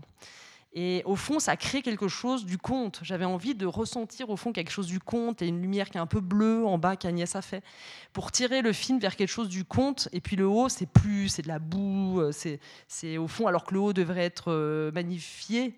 C'est des Alpes, c'est beau et tout ça. Voilà, c'est euh, filmé à hauteur de, de, de garçons, donc on voit jamais le sommet des, des montagnes. Donc c'est pas, c'est fermé et en bas c'était assez ouvert et plutôt de l'ordre du conte. Donc tout ça, c'est un travail pour évidemment, encore une fois, qu'on ressente les choses sans les, sans les expliquer. Quoi. Donc par rapport à, je, crois- qu'on on- on a bien compris, c'est, je crois une idée assez fondamentale chez toi, c'est qu'il y a en même temps beaucoup de contrôle et puis de l'autre côté quand même suffisamment de contrôle pour, euh, pour, le- pour se perdre, hein, pour se, se dérégler. Et, et c'est ça qui fait euh, quelque part la magie de, de ton cinéma. Euh, ce, ce qui est, ce qui est intéressant à partir de là, c'est peut-être se, se poser la question. C'est vrai que euh, ben voilà, tu as reçu beaucoup de prix, tu as fait des longs métrages, ces longs métrages qui ont été reconnus dans le monde entier. Donc tu as accédé à une certaine forme de notoriété. Est-ce que parfois tu, n'aurais pas peur de perdre cette idée du dérèglement qui est quand même quelque chose d'assez antithétique par rapport à ce que je dirais l'économie du cinéma? Oui, alors après, c'est une question de choix, c'est vrai. Quoi. Je, je- évidemment, j'ai beaucoup de propositions de séries pour Canal+. De, voilà, c'est vrai que je pourrais tourner tout le temps. euh, et je crois que c'est la question du choix. C'est quel choix on fait. Voilà, je fais une petite leçon de cinéma pour La Lanterne Magique au lieu de faire une série pour Canal+. euh, voilà. Mais c'est... euh, euh, c'est de pas céder à la facilité parce que c'est vrai que bah, évidemment une certaine reconnaissance permet d'avoir plus de budget, d'avoir accès à, effectivement euh, des comédiens de renommée, de voilà. Et, et au fond, bah, j'ai présidé la Caméra d'Or euh, au Festival de Cannes euh, il y a deux ans maintenant, je crois. Et c'est ce que j'écrivais dans mon, dans mon dans le texte qui était dans le catalogue du festival, hein, où au fond, je, je, je trouve qu'on devrait faire des premiers films tout le temps. Et, et je me mets à chaque fois dans une, dans, dans une situation de c'est mon premier film quoi. Je sais pas comment dire, de prendre tous les risques de d'être fou, de d'y aller, de euh, pas forcément prendre tout le temps des acteurs connus d'ailleurs, enfin voilà et et, et- voilà, et je crois que c'est vraiment une question de choix, quoi. De tout à coup faire un clip euh, sans argent, appeler des figurants soi-même, alors que voilà. mais mais c'est euh, aller là où il y a du désir et de et où le cœur nous emmène, quoi. Mais voilà, oui. Je vais juste contrôler l'heure. Ah, on ça va, encore quelques minutes, formidable.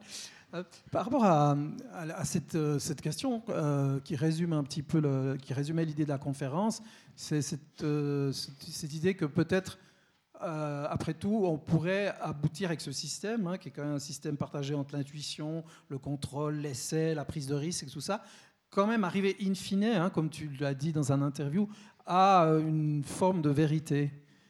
Tu pourrais un petit peu commenter cette... euh, Bah, c'est en fait parfois c'est on, se rend compte qu'on fait un film pour un moment quoi, un moment de grâce qui est qui tout à coup est parce que je crois que les films même les grands films qui nous marquent hein, c'est des films où souvent c'est un plan où c'est une scène. Je trouve qu'un film c'est vrai, je trouve que c'est s'il y a une scène magnifique dans un film, je trouve que le film est réussi quoi. Je sais pas comment dire, et, oui et quand on est sur le plateau et que tout à coup euh, quelque chose se passe entre l'image, euh, le comédien euh, où tout, quelque, chose, quelque chose se passe. Alors ça, c'est peut-être mon côté un peu mystique, mais où tout à coup, il y a une grâce, il y a quelque chose. C'est voilà, c'est très rare, mais quand ça arrive, c'est bouleversant. C'est c'est pour ces moments-là, en fait, moi, que je mets en scène, au fond. Enfin, que j'ai envie de faire ce métier. Alors la vérité, ça, serait, ça se situerait dans ces moments de grâce. Pour in moi, oui. Ouais, ouais, oui. Donc ça, ça signifie quoi? Ça signifie que tu penses que le, le spectateur, euh, il a accès à quelque chose tout d'un coup qui, qui, bon, bah, qui- moi des fois quand, quand j'ai vu tes films, j'étais dépassé par les émotions, euh, par tout ce que j'ai pu ressentir, et puis je me suis dit ah mais ça c'est peut-être la vie ça. C'est juste, c'est faux comme, comme sensation? Non, c'est très juste. Non, non, c'est très juste. Et puis peut-être ça vient aussi de, de- ce film de Bresson, moi, qui m'avait bouleversé. Au fond, peut-être que c'est ça que je recherche, moi, à, à, trouver, puisqu'en fait, c'est ce qui m'a donné envie de faire du cinéma. C'est voilà, je sais pas ceux qui ont vu euh, L'argent de Robert Bresson, mais c'est c'est euh, bouleversant. Et encore une fois, j'avais absolument rien compris au film, mais, mais tout à coup, comment le, le travail sur l'image, le son, le regard, euh, tout à coup peut nous, on est habité par quelque chose, quoi. Mais c'est comme dans Ordette ou dans Fanny Alexandre de Bergman, qui est euh, peut-être le film que je préfère au monde. Euh, Il y a des moments de, oui, même des moments de vie avec les enfants dans Fanny Alexandre. Oui, chez Bergman, enfin, chez voilà, c'est des, moments inoubliables, quoi, qui, avec lesquels on vit, qui nous traversent, qui nous portent, qui nous. Moi, j'ai des moments de cinéma, dans, je suis habitée par des moments de cinéma, quoi, de- de, Toi, tu veux, tu, où il n'y a plus les mots, en fait, c'est ça, parce qu'on parlait des mots, quoi. C'est-à-dire qu'à un moment donné, quelque chose nous traverse, on n'arrive pas à mettre des mots. Et je crois que c'est quelque chose qui me plaît. Ne, ne venant pas de la littérature ni des mots, quand quelque chose se passe de, de- de- au-delà des mots, c'est qu'on peut pas nommer. Quoi. Le cinéma, on le vit. Quoi. C'est- c'est- Alors après, on peut mettre des mots dessus et expliquer, quoi. Mais c'est... Oui.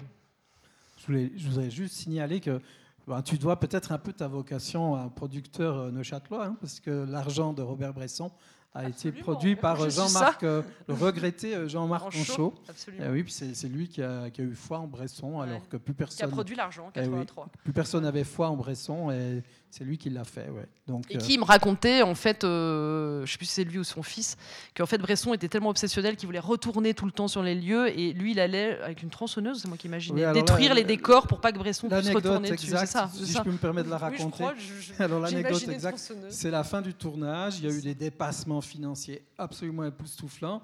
Et euh, Jean-Marc Anchaud devait prendre l'avion pour rentrer en Suisse, signer un contrat, je ne sais pas trop quoi.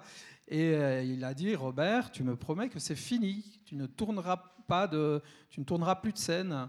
Et euh, en fait, Robert Bresson a dit oui, oui, non, c'est terminé. Et il a pris la- la- l'avion pour Genève. Et en arrivant à Genève, il a eu un pressentiment et il a repris directement un autre avion. Je ne sais pas où il tournait. Et ils étaient encore en train de tourner parce que Bresson, c'est des centaines de prises hein, Ouais. parfois. Une fameuse prise de cette hache qui tombe dans l'eau de nuit, qui est Oui. un plan sublime. Euh, il l'a fait, je crois, 120 ou 130 fois avant d'arriver euh, à être satisfait. Et quand euh, Jean-Marc Anchois arrive sur le lieu, ben, il était en train de tourner. Alors Jean-Marc a pris cette fameuse hache qui avait servi Ah, hache, 120 voilà, je- fois et il a démoli lui-même Ouais. tout le décor et il a dit cette fois-ci tu ne tourneras plus. Alors c'est pas fini. Robert Bresson dit Ah bah, je rentre chez moi, moi je suis à la retraite, je suis un vieux monsieur, ça m'est égal, je m'en fiche de pas finir le film. Et euh, Jean-Marc, deux, trois jours plus tard, en show, il a, dû aller euh, demander à Robert Bresson, parce qu'il manquait encore quelques plans par-ci par-là, de venir tourner. Et donc, euh, le tournage a recommencé. Non, ça, c'est une très très belle anecdote. Par rapport à la, à la direction d'acteur, est-ce que t'es- t'es- tu, tu fais travailler, tu, tu filmes, tu fais ça en beaucoup de prises, pardon ou est-ce que c'est quoi, deux, trois Ah, ça dépend. Oui. Ah, Parce que Bresson, c'est 150. Bon, c'est une hache, mais. Non, non, ça dépend complètement de. Parfois, ça peut être une prise. Tout à coup, euh, quelque chose se passe, c'est là. Enfin, on peut. Je fais toujours une deuxième prise pour être sûr. Enfin, c'est un peu idiot. On se dit, Oh, non, finalement, là. Mais par exemple, c'est vrai, quand il y a, il y a- il y a une scène, par exemple, dans Home avec Isabelle Huppert, il y a un moment où elle doit craquer euh, à la salle de bain et tout ça. Et ce moment-là, on l'a qu'une fois. Enfin, ça dire. euh, et Isabelle me disait, oui, attends, dans, très précise. Elle me dit, laisse-moi, je sais plus combien c'était, mais enfin dans 12 minutes, je suis sur le plateau, c'est bon. Enfin, voilà, ça, c'est des grands comédiens qui se préparent seuls, voilà, qui si on travaille ensemble et tout ça. Mais...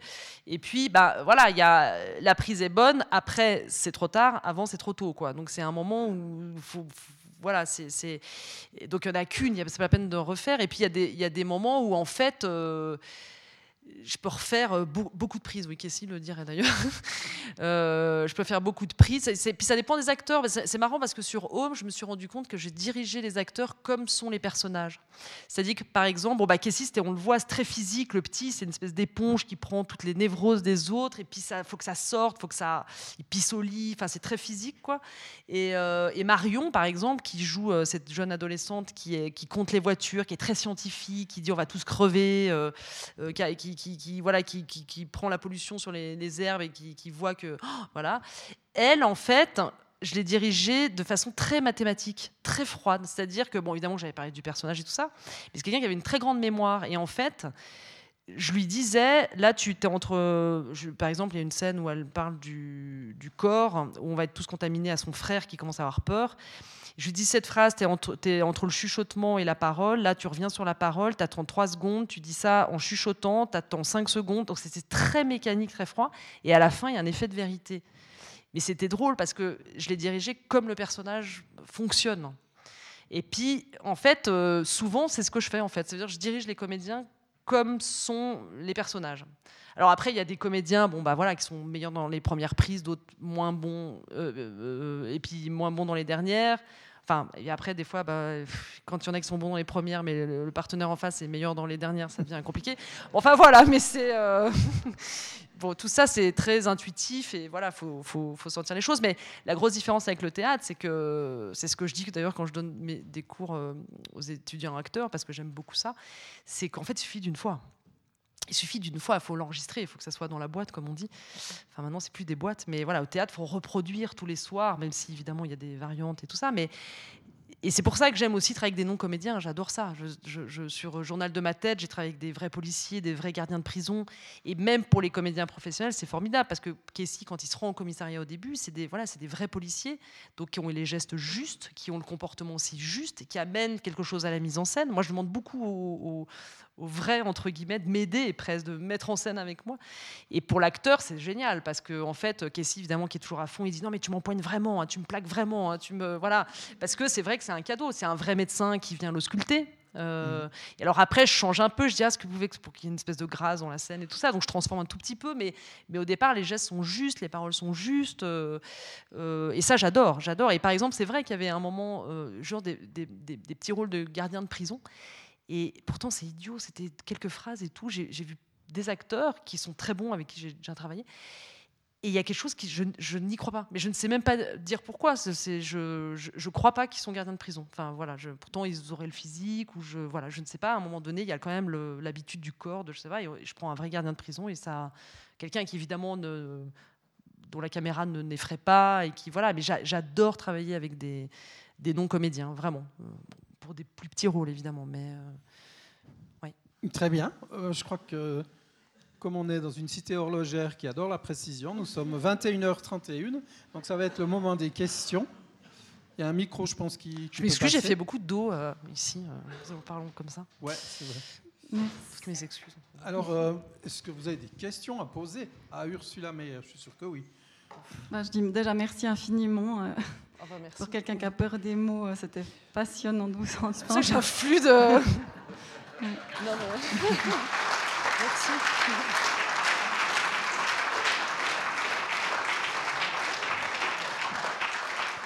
Ah, mais j'ai dû les dompter les mots. hein. Euh, D'abord une petite question, ça me permet aussi de faire de la promotion pour jeudi prochain, car il y a Geneviève Fraisse, une grande philosophe et historienne de la pensée féministe qui vient, qui a écrit ce livre La suite de l'histoire, et qui parle de l'émancipation des femmes, qui n'est pas seulement la conquête de droits civiques, mais surtout la conquête du privilège suprême, qui est celui de créer. Alors, je voulais, comme on en a, ça n'a pas été évoqué, quel est votre regard en tant que femme créatrice dans ce milieu du cinéma, au-delà des secousses un peu euh, ces, ces temps sur les questions morales, plutôt de faire sa place en tant que femme dans le cinéma? Mais moi, je crois que j'ai eu beaucoup de chance et de de me m'être pas posé la question en fait. C'est vrai que j'étais j'ai fait une école de cinéma et je crois que j'étais tellement passionnée et à faire et à expérimenter et à tout ça. Et c'est vrai qu'après quand on a commencé à me poser la question assez récemment quand on commence à parler des quotas et des choses comme ça je me suis dit ah oui c'est vrai on n'était que deux femmes euh, dans la classe en fait on n'était que deux dont une dont l'autre euh, fille qui avait redoublé en plus donc euh, et, euh, et c'est vrai, mais moi je m'en suis même pas rendu compte sur le coup. Je me suis pas dit oh mon dieu, on est que deux femmes. c'est en fait c'est au moment d'un moment à Berlin, j'étais la seule femme en compétition sur euh, 19 films, je crois. Et c'est vrai qu'après on se dit ah oui c'est vrai, c'est voilà. Mais je pense que j'ai eu peut-être cette chance d'avoir été assez inconsciente et de faire les choses et de pas euh, de m'être pas penchée sur sur ça. Mais je pense aussi parce que j'ai eu des modèles euh, de cinéastes femmes, euh, euh, comme je parlais de Chantal Ackerman qui pour moi était quelqu'un. D'ailleurs Bruxelles pour moi c'est dans ces films, on sent- les gares du midi à Bruxelles avant qu'elle soit restaurée, toujours cette odeur d'oignon, de frites et tout ça. Et chaque fois que je vois un film de Chantal Ackerman, je, pense à cette odeur des premières fois que je suis arrivée à Bruxelles il y a très longtemps. Et non, mais voilà, Chantal Ackerman, Jane Campion, pour moi, c'est une immense cinéaste. Quoi. Sweetie, ça a été un film culte pour moi. Voilà, même à Ho- à Hollywood, enfin voilà, il y, a des- femmes formidables. Donc c'est vrai que j'ai eu ou, Agnès Varda, euh, que j'ai eu la chance de, connaître. Euh, Il y, a eu- des femmes cinéastes comme ça, en fait, qui m'ont vraiment porté, quoi, qui m'ont. Et je pense que c'était très euh, inconscient de ma part. Parce que c'est vrai que j'avais autant de modèles de cinéastes femmes que de modèles euh, hommes en, tant que cinéaste. Quoi. Mais c'est vrai que je me souviens maintenant que mes parents m'avaient offert un, grand livre comme ça, où euh, c'était les grands cinéastes, donc c'était la plupart des Américains. Bon, déjà, c'était que des hommes, c'est vrai, j'avais que des hommes. Et en plus, il y avait beaucoup qui avaient un œil euh, en moins. Avec un bandeau. hein. Ouais. John Ford. John Ford, Walsh, et je me disais, tiens. Ray, oui, c'est vrai.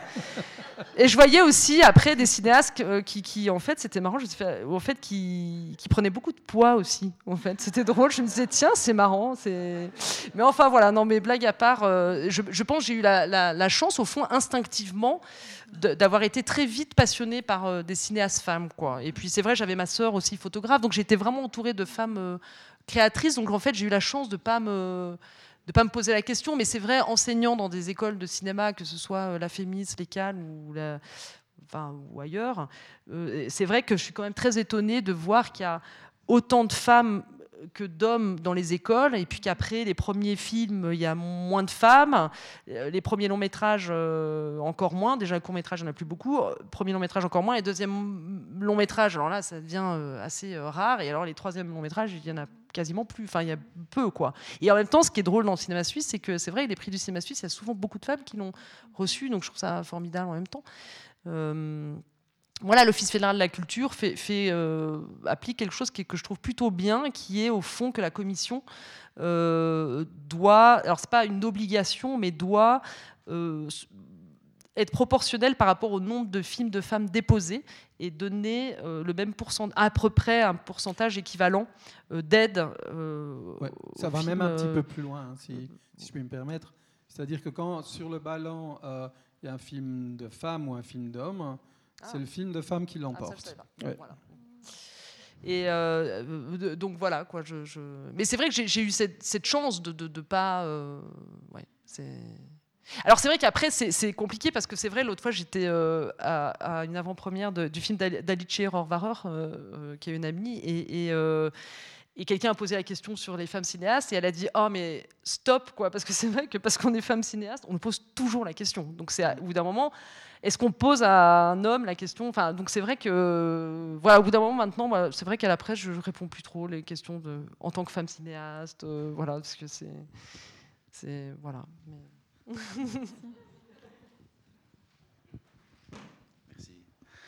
Quand on s'appelle Ursula Meyer et puis qu'on a une filmographie imp- impressionnante, est-ce que c'est encore difficile de trouver des financements pour ses propres créations?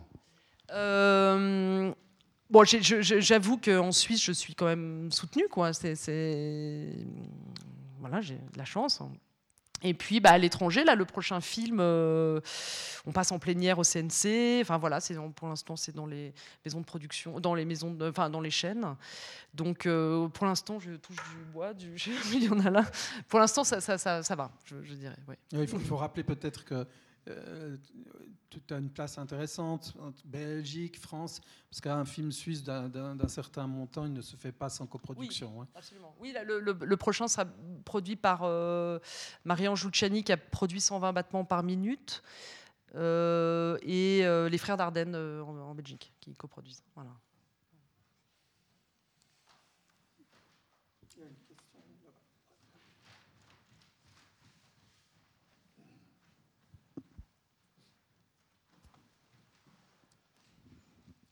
Je ressens un petit malaise depuis un long moment en face d'un bulldozer que vous, représentez. Vous êtes très très forte, vous parlez beaucoup, vous influencez pas si forte que ça. Et ce qui me, le malaise est autour du formatage obligatoire, comme euh, quand quelqu'un euh, crée son bonsaï, il impose au bonsaï sa, sa- sa- sa croissance. Qu'est-ce qui se passe avec ces enfants ou ces, ces gens qui ne sont pas encore formatés Vous les formatez d'une façon que j'ai- moi j'ai trouvé presque violente. Tout ça pour avoir ce que vous pensez être la bonne réponse, le bon style, la bonne, le- ce que- vous attendez de cette scène. J'ai pas compris quelle Le scène. formatage avec cet enfant. Ah, de Kessie Ah oui. Oui, ah bah, de je, crois- je crois- je- de loin, Kessie, euh, vous, vous le connaissez ou? Non, pas du tout. C'est c'est ce que j'ai ressenti ce soir. C'est J'avais ce souci vis-à-vis de cette empreinte impressionnante que vous faites au- autour de cet enfant. Non, bah, Kessie, il est loin, c'est le- l'anti-formatage. hein. Si vous le connaissez, c'est quelqu'un qui est. Puisque même sur les tournages, des fois, c'est pas simple tout le temps. Donc, euh, il a une telle personnalité. Déjà petit, il était. euh, Quand, je dis que je l'ai vu et que tout de suite, c'est vrai qu'il se dégageait de. Voilà, c'est que c'était. Comment dire C'est pas moi qui l'ai amené, c'est lui qui était déjà très impressionnant en fait, quoi. Donc, euh, je, dirais que c'est l'inverse du formatage, quoi, Kessie. Donc, euh, je, je pense pas l'avoir formaté, non.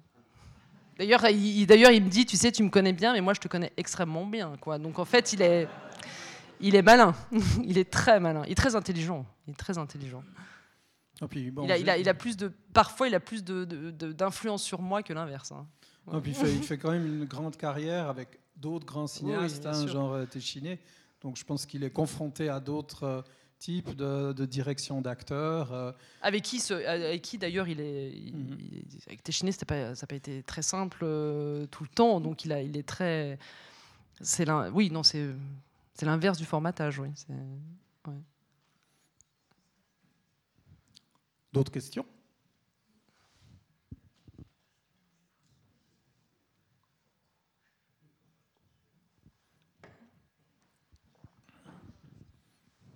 Oui, J'ai vu le film euh, d'en haut, là, l'enfant d'en haut.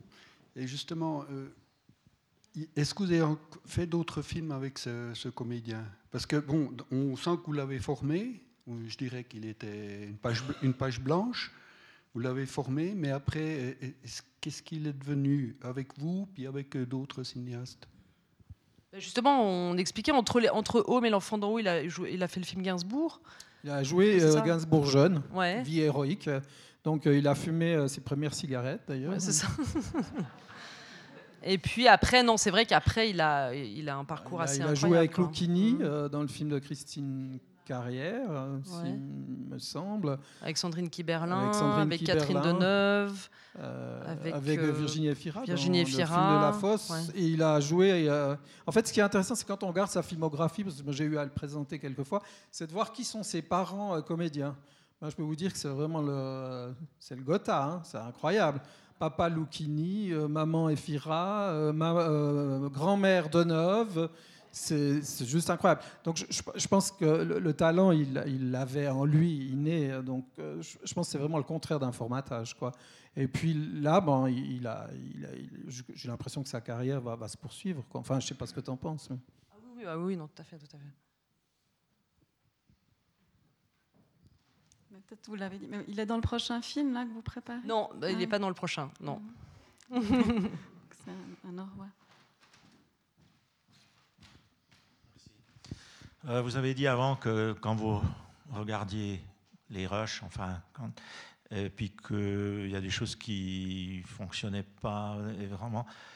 Est-ce que vous retour- est-ce que vous avez déjà d'autres prises de vue ou bien vous recommencez d'autres prises de vue? Est-ce que une, une fois que vous avez plus ou moins terminé un film, puis tout à coup vous le regardez, puis vous dites là il y a quelque chose qui joue pas. Qu'est-ce que vous faites? Non, malheureusement, je n'ai jamais eu la chance de retourner, je dirais, parce que c'est vrai qu'il faut que le producteur il allonge un peu. Donc, euh, non, malheureusement, j'ai même pas fait un plan d'insert. Je crois, j'ai j'ai même pas d'insert, ça veut dire même sur un- une tasse ou. euh, euh, non, j'ai jamais. Non, en fait, c'est c'est des c'est des coupes. Alors. Après, est-ce qu'il manque au film ou pas Mais c'est vrai que, en tout cas, ce que je disais, c'était quand c'était sur le plateau. Ça veut dire que des fois, quelque chose sur le plateau ne fonctionne pas, donc d'un coup, il faut penser autrement la scène ou se dire, euh, bah, on va l'attaquer autrement, on va voilà faire des choix. Et puis des fois, c'est vrai que bah, on le sait quand, on a raté une scène que c'est pas terrible, quoi. Donc on est au montage, en même temps on se dit on en a besoin, mais au fond on a besoin pourquoi Donc on commence à analyser de pourquoi on a besoin de cette scène, de telle info, de ça ou de ça. Puis on se dit est-ce qu'on peut pas dans une autre scène dire ça comme ça où on change l'ordre du montage, ou d'un coup on peut rajouter des voix par contre. Euh, ça c'est possible. Par exemple, ça m'arrive de, bon, c'est pas souvent, mais de quand on est sur quelqu'un, on peut me- refaire un dialogue en post en post synchro, on rajoute une phrase de dialogue par exemple, ça peut nous sauver. Surtout si on a coupé une autre scène qui était importante pour, voilà, c'est un peu du bricolage ça en fait, je dirais. Mais c'est vrai que j'ai jamais eu, euh, jamais eu l'occasion de retourner après euh, des, des scènes. Mais ça se fait, hein, mais.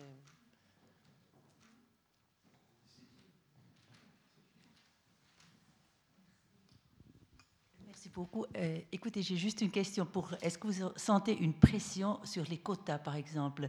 Euh, Quotas, euh, est-ce qu'il faut engager ou faire un scénario avec des gens de couleur ou avec euh, tant de femmes ou tant de de d'enfants? Puis est-ce qu'il y a quelque chose qui vous- que vous sentez par la presse ou par je sais pas qui J'ai déjà entendu des émissions où vraiment des gens se plaignent parce qu'ils sont jamais pris euh, Ah non, de alors, couleur parce qu'ils sont jamais pris comme avocats comme euh, euh, Mais ça, c'est vrai. En Europe, disons, je euh, pensais c'est vrai que, que, peut-être vous sentez euh, en aux, États-Unis, c'est pas une question. Ici, Oui. c'est vrai. Voilà, je, je trouve que c'est je le jeu. Et même dans oui. les écoles de, Oui. dans les écoles de cinéma, j'ai fait passer le, le concours de la manufacture, par exemple, à Lausanne, euh, le concours d'entrée. Et puis là, il y a un étudiant euh, marocain qu'on a pris, mais qui n'a pas son visa. Donc en fait, on est en train de faire recours. enfin, moi, j'ai soutenu pour euh, justement parce que on, aimerait justement qu'il y ait plus de représentativité, ne serait-ce que dans les comédiens aussi, pour être plus. Donc je trouve que c'est un, vrai problème. Mais après, moi, des, des, pressions, tout ça, non, pas du tout. Et c'est vrai que j'ai, en tout cas, je suis entourée, mais c'est pas, c'est pas un calcul de ma part ou quelque chose. Mais c'est vrai que je travaille avec une chef opératrice femme, euh, une monteuse femme, euh, euh, à la régie sur l'enfant de rose, c'était une femme. À un moment donné, on était à table, il y avait quasiment que des femmes au poste clé, quoi. Mais c'est le hasard. Et puis des fois, il y en a moins. Et puis vo- vo- voilà. Mais il y a pas, moi, j'ai jamais du tout ressenti de, pression, pas du tout. Question Et puis quand on parlait de ces pressions, vu que vous disiez que vous vouliez toujours retrouver cette sorte de liberté, cette fraîcheur, de pouvoir tout réinventer, de facto, c'est pas le même terrain quand on a des grands financements et des productions, euh, enfin, des, maisons de production derrière, que quand on crée des premiers films, je pense. Donc, qu'on arrive à hum, comment, parce que c'est- c'est tout le, le cœur de votre propos d'essayer de maintenir vif ce désir en réinventant et comme ça. Mais est-ce que vraiment, de manière réaliste, c'est possible de recréer les mêmes conditions que justement ces premières fois, ces premiers films où il y a très peu de moyens? Ouais, non, je pense, ça, je pense que ça va être de plus en plus difficile. Oui, non, je pense que ça va être de plus en plus difficile où, euh, bah, pour la peine, euh, on a envie d'œuvres de plus en plus formatées. Euh, en fait, c'est ça dont on se rend compte dans les chaînes de télévision. Voilà, heureusement, bah, y a des l'Office fédéral de la culture soutient, voilà, des, des projets vraiment d'auteurs. Mais c'est vrai qu'on on a une tendance euh, au formatage, c'est terrible. Ou en fait, et même par rapport aux comédiens, c'est-à-dire que euh, euh, on demande même, des chaînes de télé demandent même pour des petits rôles des acteurs très connus. Donc en fait, c'est aussi une façon de. On peut plus révéler même des acteurs. Enfin, ça devient vraiment compliqué, quoi. C'est-à-dire que que en fait on veut des acteurs très connus même pour des petits rôles enfin que il y a des thèmes dont on ne parle pas euh, voilà il y a des donc euh, effectivement je pense qu'il y a une euh, ça, devient de plus en plus difficile ouais le, formatage euh, gagne monstrueusement le, le terrain ouais ouais, ouais. Encore une question? Toujours pas de main. Moi, j'ai encore des questions.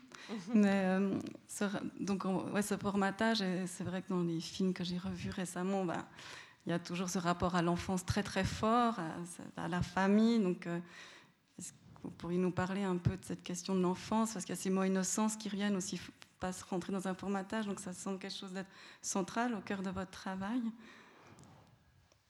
Oui, je pense que c'est. euh, Comment dire je, pense que, oui, dans l'enfance, il y a quelque chose d'un peu fou, quoi. Que dans l'enfance, on est, on est fou, quoi. Justement, on n'est pas encore formaté. Et, euh, et je pense que ça permet une liberté de, ton, euh, d'histoire aussi, euh, dans laquelle, oui, je renoue, je pense, avec mon enfance, quoi, quelque part. C'est vrai que je pense que c'est- vrai que j'ai par exemple, c'est vrai que j'ai eu, dans mon enfance, j'ai eu un, j'ai mis du temps à m'adapter au système scolaire, par exemple. C'est vrai que euh, quand j'étais petite, je, prends un exemple toujours le même, mais qui pas, en plus qui n'est pas arrivé. Mais par exemple, si on me demandait d'écrire une table, donc ce qui n'est pas arrivé, mais c'était pour vous donner l'idée, je disais oui, mais est-ce que la table, on peut la regarder du dessous? Mais en fait, non. Si on me demande d'écrire une table, forcément, c'est par dessus. J'ai toujours, je me suis confrontée tout le temps à, au fait de que forcément les choses on, regarde sous un, on les regarde sous un angle. Et à partir du moment où j'ai compris qu'on attendait ça d'un bon élève, je l'ai appliqué de façon très euh, un peu voilà scolaire. hein. Euh, et j'étais devenue euh, une bonne élève, voilà. Et puis quand j'ai fait une école de cinéma, tout à coup, oh, j'étais tellement heureuse parce que tout à coup, je pouvais regarder la table du dessous, je pouvais la regarder de n'importe où, et je me suis dit, enfin, je peux.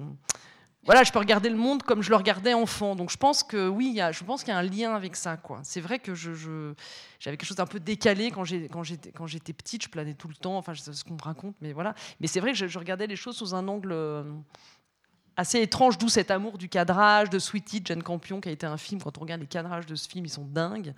Et. euh, euh, et je pense peut-être que ça vient de là aussi. Et puis de la folie des personnages aussi. C'est vrai que j'aime bien ces personnages toujours à la limite, euh, qui tombent pas dans la folie, mais qui sont toujours un peu à la limite et qui sont, enfin voilà, qui sont, Sur le, le fil du rasoir. qui sont sur le fil du rasoir, ouais. ouais.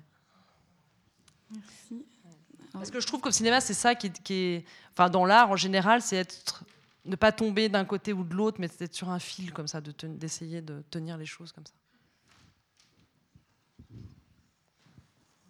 Je crois deux ou trois fois, vous avez laissé entendre que les écoles de, cima- de- de cinéma étaient très conventionnelles. Vous venez, vous venez de donner un exemple maintenant. Est-ce que c'est... Non, je parle de, de- de- de l'école primaire, en fait. Ah, je parlais de l'école. quand j'étais petite. Ah, d'accord, excusez-moi. Alors, j'étais un petit peu inquiet. Non, non, pas du tout, non, pas du Donc, c'est pas du tout le cas. Vous me rassurez, merci. Non, Non, non, je disais l'é- l'é- l'école euh, quand, quand- quand- quand j'étais enfant, en fait. Comme, comme j'ai mis beaucoup de temps à, à comprendre ce qu'on attendait d'un élève, voilà, euh, j'ai mis, du temps, ouais, j'ai mis du temps à, à comprendre. Après, je l'ai appliqué, voilà. Et puis...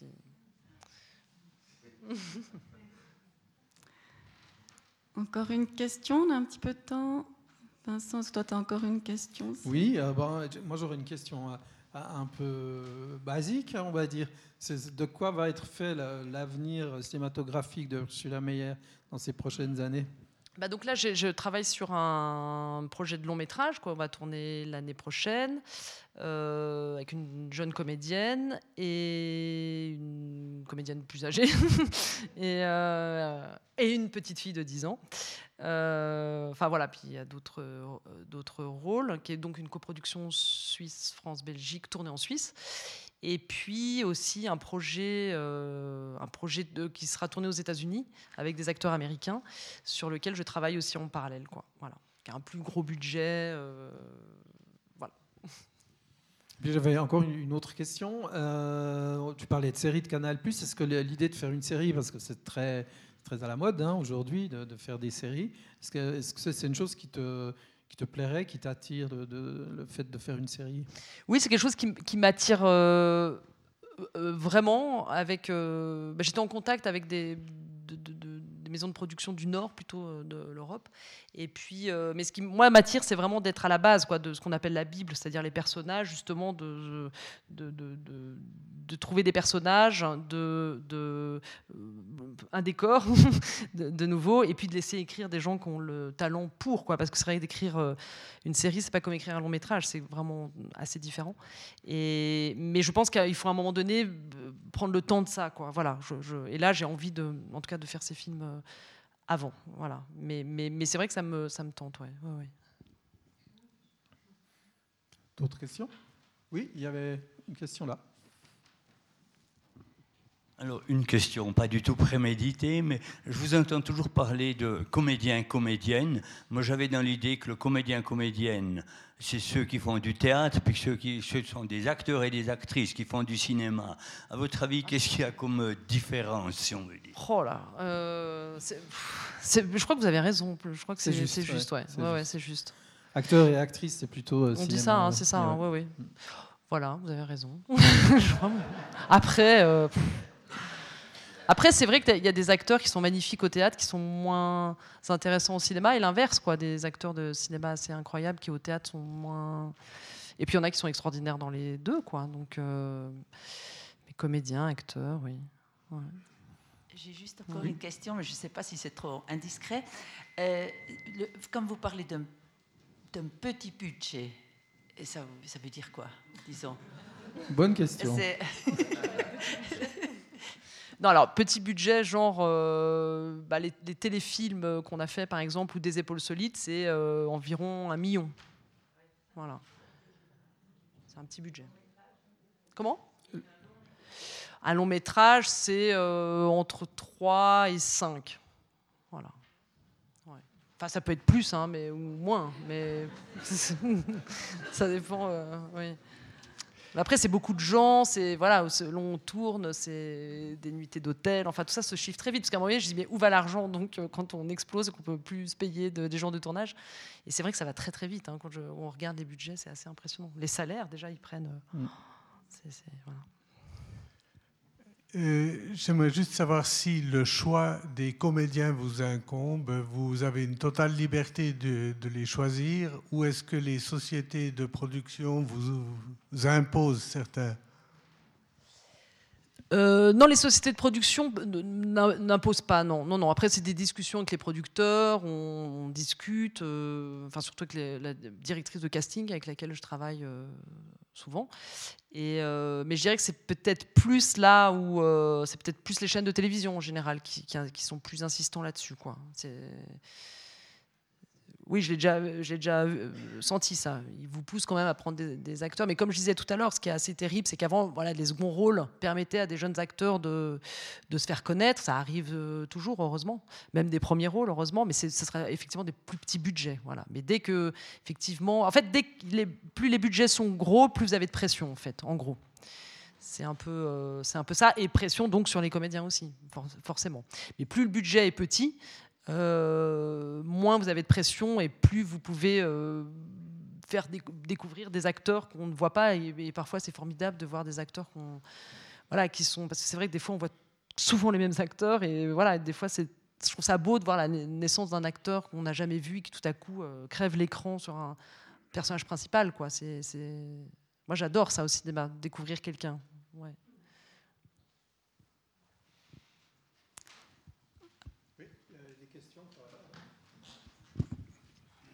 Une question. Là.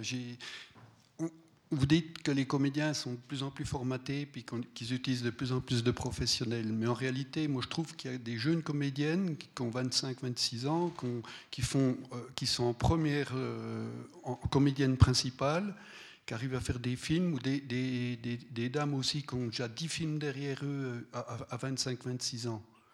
Donc euh, il y a quand même eu, des nouveaux comédiens qui apparaissent quand même dans le cinéma. Je prendrai comme exemple ben, celle qui a tourné le film en Algérie, là, euh, qui est de, euh, donc, de la région parisienne, puis qui allait tourner un film en Algérie, qui était présenté au, au FFH à, Bienne. Lina Coudry Voilà. Donc comme cette comédienne-là, qui, était en première position euh, co- comédienne principale à peut-être 25-26 ans. Et puis j'ai encore vu un film tout récemment, une comédienne euh, dans ces âges-là qui a déjà Ah, mais 10 films, heureusement, mais bien- 10 bien films sûr. derrière elle. Donc euh, il n'y a pas que les anciens euh, comédiens qui, qui- qui- qui occupent le terrain. Non, non, je, moi, je n'ai pas parlé de comédien formaté, je n'ai jamais parlé de Oui, ça. hein. non, mais tout à l'heure, là, votre euh, interlocuteur. Là, Ah, non. il semble que. Non, mais ça- heureusement qu'il y a. Moi, mon prochain film, c'est une comédienne qui n'est pas connue, hein, le rôle principal. Donc euh, Bon, voilà, bah- c'est le plaisir de découvrir quelqu'un qui est absolument. Enfin, voilà, qui n'est pas connu au cinéma. Mais, euh, et heureusement qu'il y a ça. Mais c'est vrai que ce- les films que vous citez, c'est des petits budgets, quoi. Ça sera jamais un film. euh, à, à- à 5 millions quoi. Aujourd'hui, une chaîne va difficilement donner un rôle principal, difficilement je dis, hein, ça veut pas dire que c'est pas impossible, hein. mais euh, à un certain budget, on demande que euh, ça soit un grand nom. Voilà, c'est aussi simple que ça. À partir d'un moment où il y a, les, gens mettent de l'argent dedans, euh, voilà. Après, heureusement, c'est ce que je dis tout à l'heure, c'est que c'est des films plus petits budget qui permettent de révéler des acteurs, quoi. Et heureusement qu'il y a ça. Voilà. Bah, alors, ces, ces comédiennes qui ont 26 ans, elles ont encore le temps de, de faire d'autres films. Bien sûr, et heureusement. Bah, Isabelle Huppert a tourné dans la dentelière. Et puis euh, Catherine Deneuve a encore tourné tout récemment dans un film. hein. Donc, Ouais. Non, mais je dis pas le contraire. hein. Moi, je, dis- je trouve ça formidable, donc euh, de révéler des acteurs. Mais c'est plus, quand je vous dis, c'est vrai, je, ma directrice de casting euh, à laquelle on parle souvent euh, me dit, ça devient fou, quoi. Elle dit, je ne peux plus, sur certains films, donner des, des- des jeunes acteurs, euh, même pour des petits rôles. La télévision demande qu'il y ait des noms partout maintenant pour Ouais, certains films. C'est vrai, c'est une réalité. Ce qui n'était pas le cas il y a quelques années. hein. C'est là où je dis que ça. C'est ça le ça formatage, change. mais pas tellement des comédiens, mais ce que j'appellerais des personnages. C'est des têtes qu'on connaît et tout, donc il n'y a plus l'effet de surprise et il y a forcément un effet de formatage de, de la- de- des fictions et des personnages si on retrouve toujours les mêmes têtes. Quoi. Oui, je crois qu'il y avait une question là. ouais. Oui, euh, madame. Euh, D'abord, merci pour tout ce que vous nous avez apporté ce soir. Oh, bah, merci. Maintenant, votre rencontre avec Cassie est tellement exceptionnelle. Euh, un enfant, pas encore acteur, vous avez maintenant accès à des acteurs confirmés, connus, célèbres. Euh, quelles sont les probabilités que euh, vous rencontriez un deuxième cas, peut-être tout à fait différent, tel que Cassie, euh, avec cette force et, et ce potentiel? Bah, merci d'abord. Euh, oui, je crois que Cassie, c'était vraiment. euh, c'était vraiment. C'est une chance hein, quand, on, quand on tombe. D'ailleurs, c'est marrant parce que vraiment, je l'ai vu et je sais pas comment dire. Je, savais que c'était lui, quoi. Je, sais pas. C'est comme ça. C'est une évidence. Et. euh, ouais, c'est. Non, c'est une belle rencontre, quoi. C'est, assez, assez unique, c'est assez fort, c'est émouvant, quoi. Oui, c'est vrai qu'on a une relation qui est, très forte et qui est très singulière et qui est très particulière. euh. Et puis moi, j'ai grandi avec lui, j'ai appris avec lui, quoi. Je suis pas du tout, euh, comme disait Monsieur, une sorte de, je sais pas quoi, parce qu'au fond, euh, il m'a tellement appris, quoi. Et, au fond, ça se peut qu'il me connaît mieux que je le connais, c'est possible, parce que Kessie, il a encore des zones. Encore des zones d'ombre que je n'ai pas, que nous n'avons pas explorées ensemble, mais voilà. Mais a- après, euh, oui, bah là, il y a un film justement où euh, on cherche une petite fille de, de 10 ans, donc euh, euh, voilà, en espérant peut-être qu'on trouvera une perle, quoi. Mais euh, euh, après, euh, pour le rôle, quoi. Ouais. Ouais. Alors, je- comme il est 10 heures. Il est 10 heures Voilà, et nous sommes c'est à la parfait. Chaux-de-Fonds. Ville de précision. Alors, euh, Ursula, euh, vous restez après pour la troisième partie autour du bar. Car si on doit vous partager avec euh, la France et la Belgique, vous rentrez ce soir dans votre chalet suisse euh, au-dessus de Montreux. Oui, donc. Merci infiniment. C'était euh, vraiment un exercice sensible de dévoilement. Merci Vincent aussi. C'était très- t'en un très beau moment et la Bah, soirée merci à vous tous. continue. Merci pour votre présence.